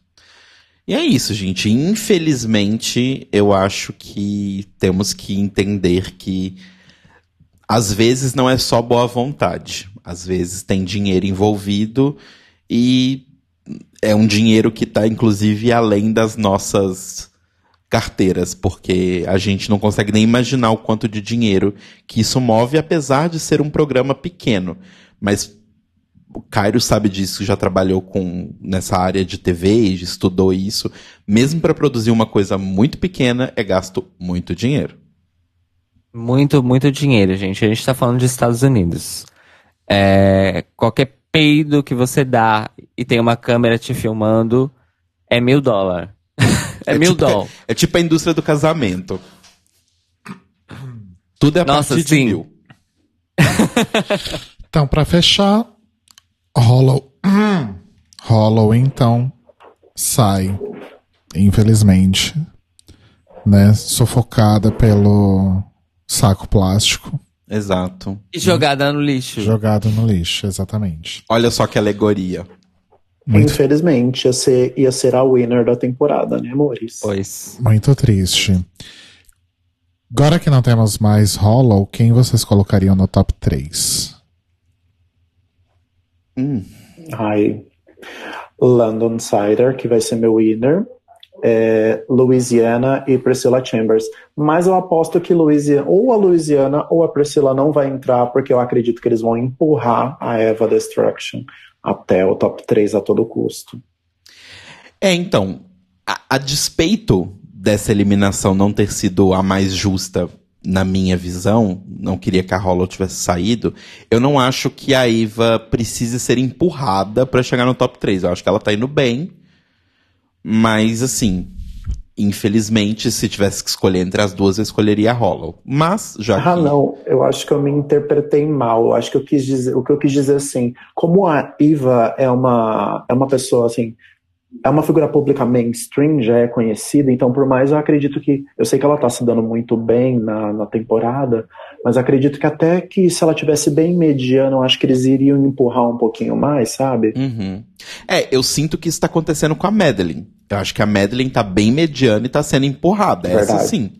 Então, eu, o que eu vislumbro agora de, de top 3 é Landon, Eva e Madeline, porque eles vão fazer a gente engolir isso. Nossa, Deus A Madeline, ela é bem famosinha na, na noite. Ela é porque muito ela famosa. também. Ela é muito, porque ela também ela é fotógrafa. Ela, ela, já, ela já fez várias filmagens é, de drags, inclusive até de, de filme pornô. Ela já trabalhou com vários porn stars por aí. Que chique. Acho chique. Olha, o meu top 3 seria Landon, Eva e Priscilla, provavelmente. Cairo Braga. Poxa, nenhuma Luciana.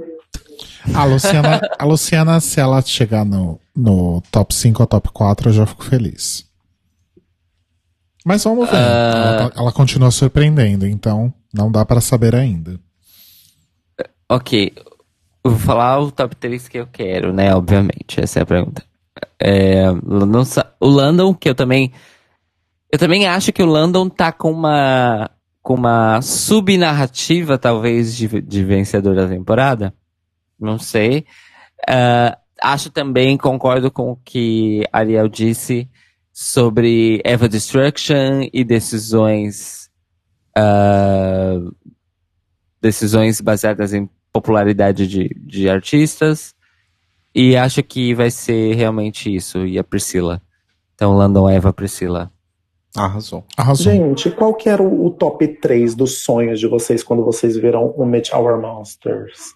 Eu acho que todo mundo fica na cabeça, nossa, eu quero essa, essa e essa. Eu, quando eu comecei a ver, assim, as primeiras coisas, pra mim era a Eva, Hollow e Landon. Pra mim era Hollow, Eva e Ovska. Ai, pra, Pra mim, mim era era- Yoska, Hollow e London, meus três favorites. É, era o meu também. Ah, ícone. Infelizmente, as bullies mataram nosso sonho, né, Caio? Mataram, Ai, ai. mataram, mataram o sonho do top 3 perfeito.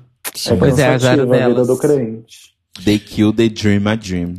Bom, pra encerrar de vez, de 1 a 10. Ariel, de 1 a 10, qual a sua nota pra esse episódio que eu já esqueci o nome? Peraí. The Recycle, Recycle. É, Recycle Your Garbage. Qual que é o, o- a sua nota pra esse episódio de 1 a 10? A minha nota foi 7. Apesar dele ter sido bom, teve muitos deslizes aí da produção, né? Como a gente comentou, tanto quanto o fato da Hollow, o fato dessas, dessas coisas mínimas, que inclusive eu achei o Cairo muito detalhístico, adorei as, as observações dele. Cara, o cara é sobre assim. o workroom. Sobre o work... Gente, eu nunca parei pra perceber. Eu nunca me incomodei com o fato delas falarem. nossa, vamos agora trabalhar. E ele super notou, sabe? Eu achei isso É incrível. porque o Cairo é do audiovisual, então ele Porque o pega Cairo vê fácil. coisas que ninguém vê. O Cairo pega fácil essas coisas porque, enfim, anos de carreira no audiovisual, né? Eu vejo Acho coisas que que eu- ninguém vê, vulga esquizofrenia. O ponto mais forte desse episódio foi justamente o floor show. Eu acho que foi a única coisa que salvou o episódio, mas essa extermination, infelizmente, foi um desperdício. A gente sabe que a Eva foi, sim, melhor durante a, a competição do que a Hollow em relação a, a- ao histórico, né? Foi bem linear. Mas não teve um esforço, foi algo ali baseado na, na sorte, sabe? Não foi algo que as duas tiveram que se esforçar para se provar, entendeu? Uhum. Então me Sim. decepcionei nisso. Justo. Cairo Braga, sua nota. Minha nota é 3,5. Eu tô sendo legal. Nossa, É, bicho. porque, gente, eu falei. Eu falei. que- Ai, quem quiser saber por que eu dei 3,5, no gravado vocês podem voltar e ouvir tudo vou de ter novo. que Mas, diminuir minha nota para 5, então. Cairo, fala, É. fala sua nota de novo, Cairo. 3,5. Ai, errei! Rodrigo Cairo, errou o botão. Quê? Fala sua nota de novo. Olha, minha nota pra esse episódio de Dragula, o quinto episódio da terceira temporada, é 3,5. Ah, não tá mais aqui, gente. Desculpa. Perdi o, o preset. Ai, Rodrigo. Era pra ser o Are You É. Fucking Kidding Me, mas não tá mais Kidding aqui. me, kidding me. Tem que colocar, as pessoas no chat pediram, inclusive. Exato. É... Gente, onde é que tá? Eu não sei. Eu não tive. Três- Três e meio. Por que três e meio?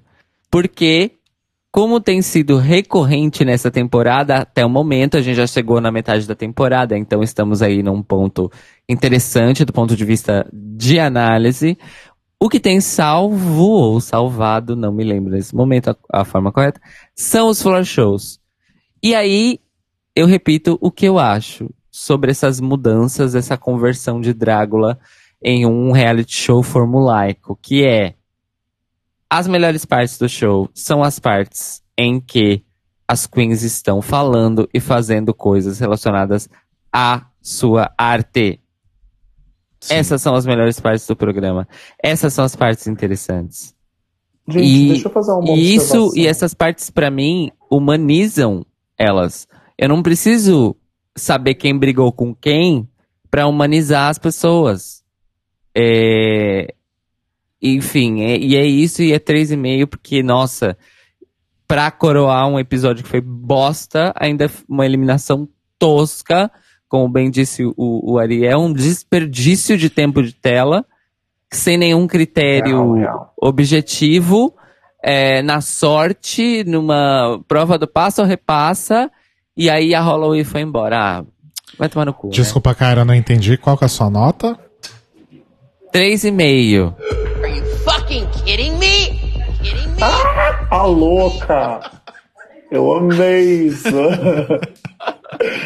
Deixa eu deixar um- uma observação. É, não sei se vocês notaram, mas é, essa pessoa que está fazendo a direção de filmagem do, do programa parece que ela tem mal de Parkinson, porque vocês já notaram como, como que está sendo filmado ah, os floor show, é horrível aquilo, não, Não, não, dá o- para você aproveitar o look, não a edição, você a edição do Floor vê-lo. Show tá um desespero. É horrível.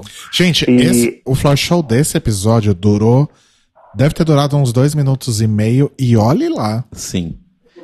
E a gente Rodrigo, essa achava. pessoa que tá filmando, ela era, ele era câmera fotográfico. Ele não, eu acho, não sei se ele tem experiência nenhuma com filmagem, mas olha, tá uma coisa horrível. Bom, para um reality que começou sendo gravado com um iPhone, né, na primeira temporada, então acho que É uma subida, na verdade. Como diz a Sandra de Sá, é pra frente que se anda. pra frente que se anda. A minha nota é 6.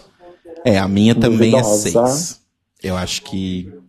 Não, não gostei de alguns pontos, mas outros foram, foram legais. Então, nota 6. Nota 6. É, não dá tempo de ler e-mail, né? Não, Tá a gente vai fazer tarde. a transiçãozinha pro Então final. vamos fazer a transição para o final, para nos despedirmos.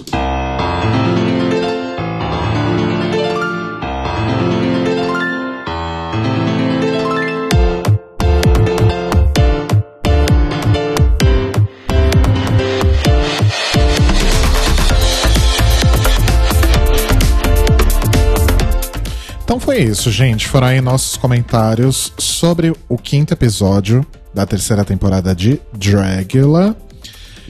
Episódio esse que se chamou No Throwaways Not Recycled. Ou Throw Your Garbage, como eu falei agora há pouco. Exato. Que foi um lixo de episódio, ó louca, né? Não, brincadeira. Combinando com o tema, foi um lixo. É... Eu queria agradecer a Ariel por sua presença maravilhosa Muito aqui. obrigado, muito obrigado. Nosso Eu entertainment. Ariel Versace, esteve aqui hoje. Amei, vocês são os amores. Muito obrigado, Rodrigo, Telo, Cairo, por esse convite. Eu gostei muito. Espero que rolem outros mais pra frente. Com certeza. A gente que agradece muito, muito, muito por você estar aqui com a Foi gente. incrível. Até essas horas, eu acho que eu não te avisei que geralmente a gente atrasa um pouco, que nunca acaba às 11, mas sentiu na pele, né? Ao vivo.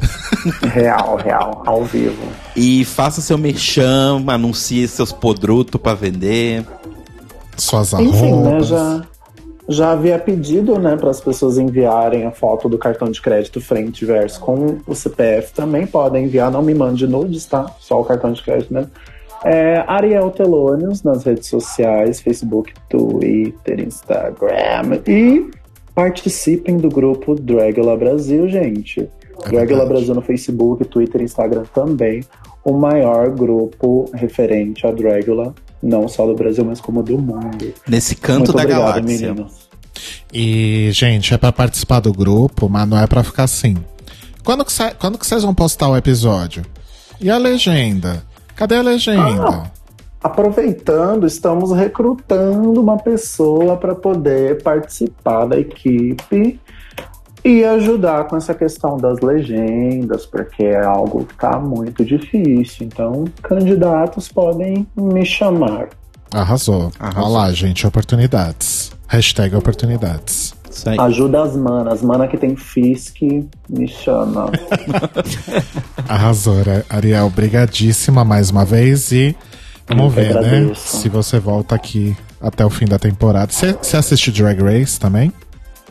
Sim, assisto horrores. Ah, tá. Então já pode, já pode rolar esse recrutamento aí, muito em breve. Sim. Arrasou, muito obrigado, muito obrigado mesmo. Beijos a todos vocês. Imagina, a gente que agradece. Beijão.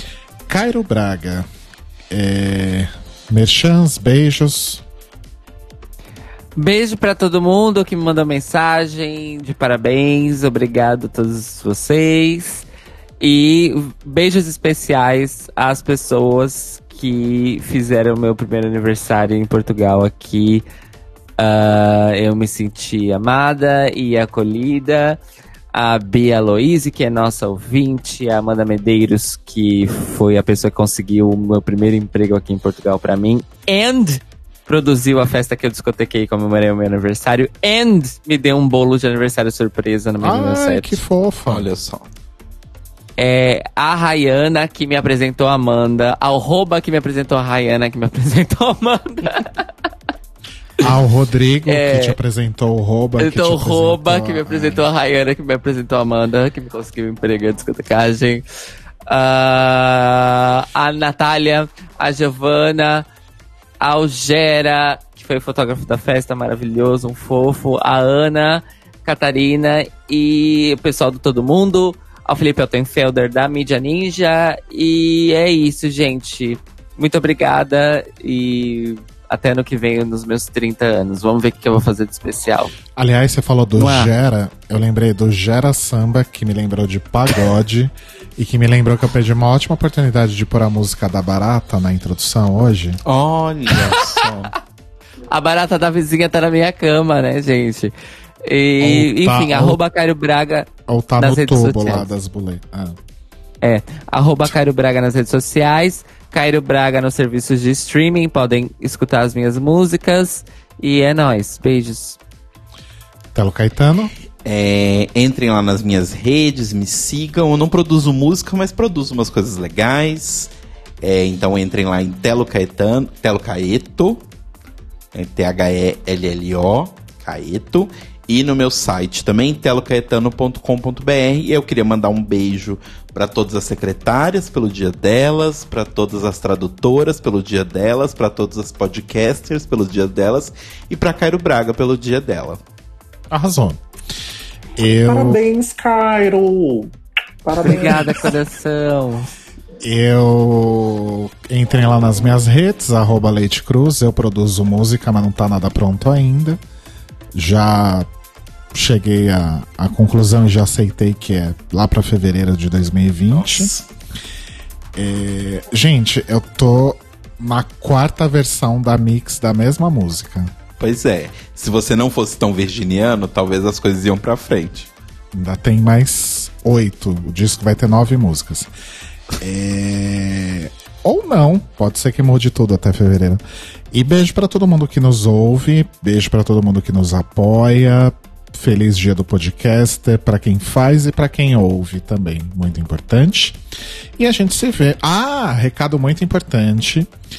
Muda tudo semana que vem, né? A partir da semana que vem a gente tá fudido. Porque nesta quinta-feira estreia RuPaul's Drag Race UK. E assim como já fizemos lá no passado, em 2000 e Brubbles, quando a gente cobriu uma temporada de. a oitava temporada de RuPaul's Drag Race e a segunda de Academia de Drags. A partir da próxima segunda estaremos aqui fazendo um split nesse programa. Metade do programa falando sobre Dragula e metade do programa falando sobre Drag Race UK. Isso quer dizer que o programa vai durar umas 5 horas, né? Exato. O Cairo vai ver o sol nascer. Mas não vai mesmo. Mas não vai mesmo. Então, acompanhem aí essa nova fase. Acho que vai ser a primeira vez que muita gente vai ver a gente fazendo split. Não o espacate, mas o- a divisão do programa em dois, né? Então vai ser um momento aí bem inédito para todos. Então, continuem acompanhando Dragula. Boa estreia de Drag Race para todo mundo. E nos, vesmo- nos vemos segunda. Beijos, mores. Beijos! Beijos.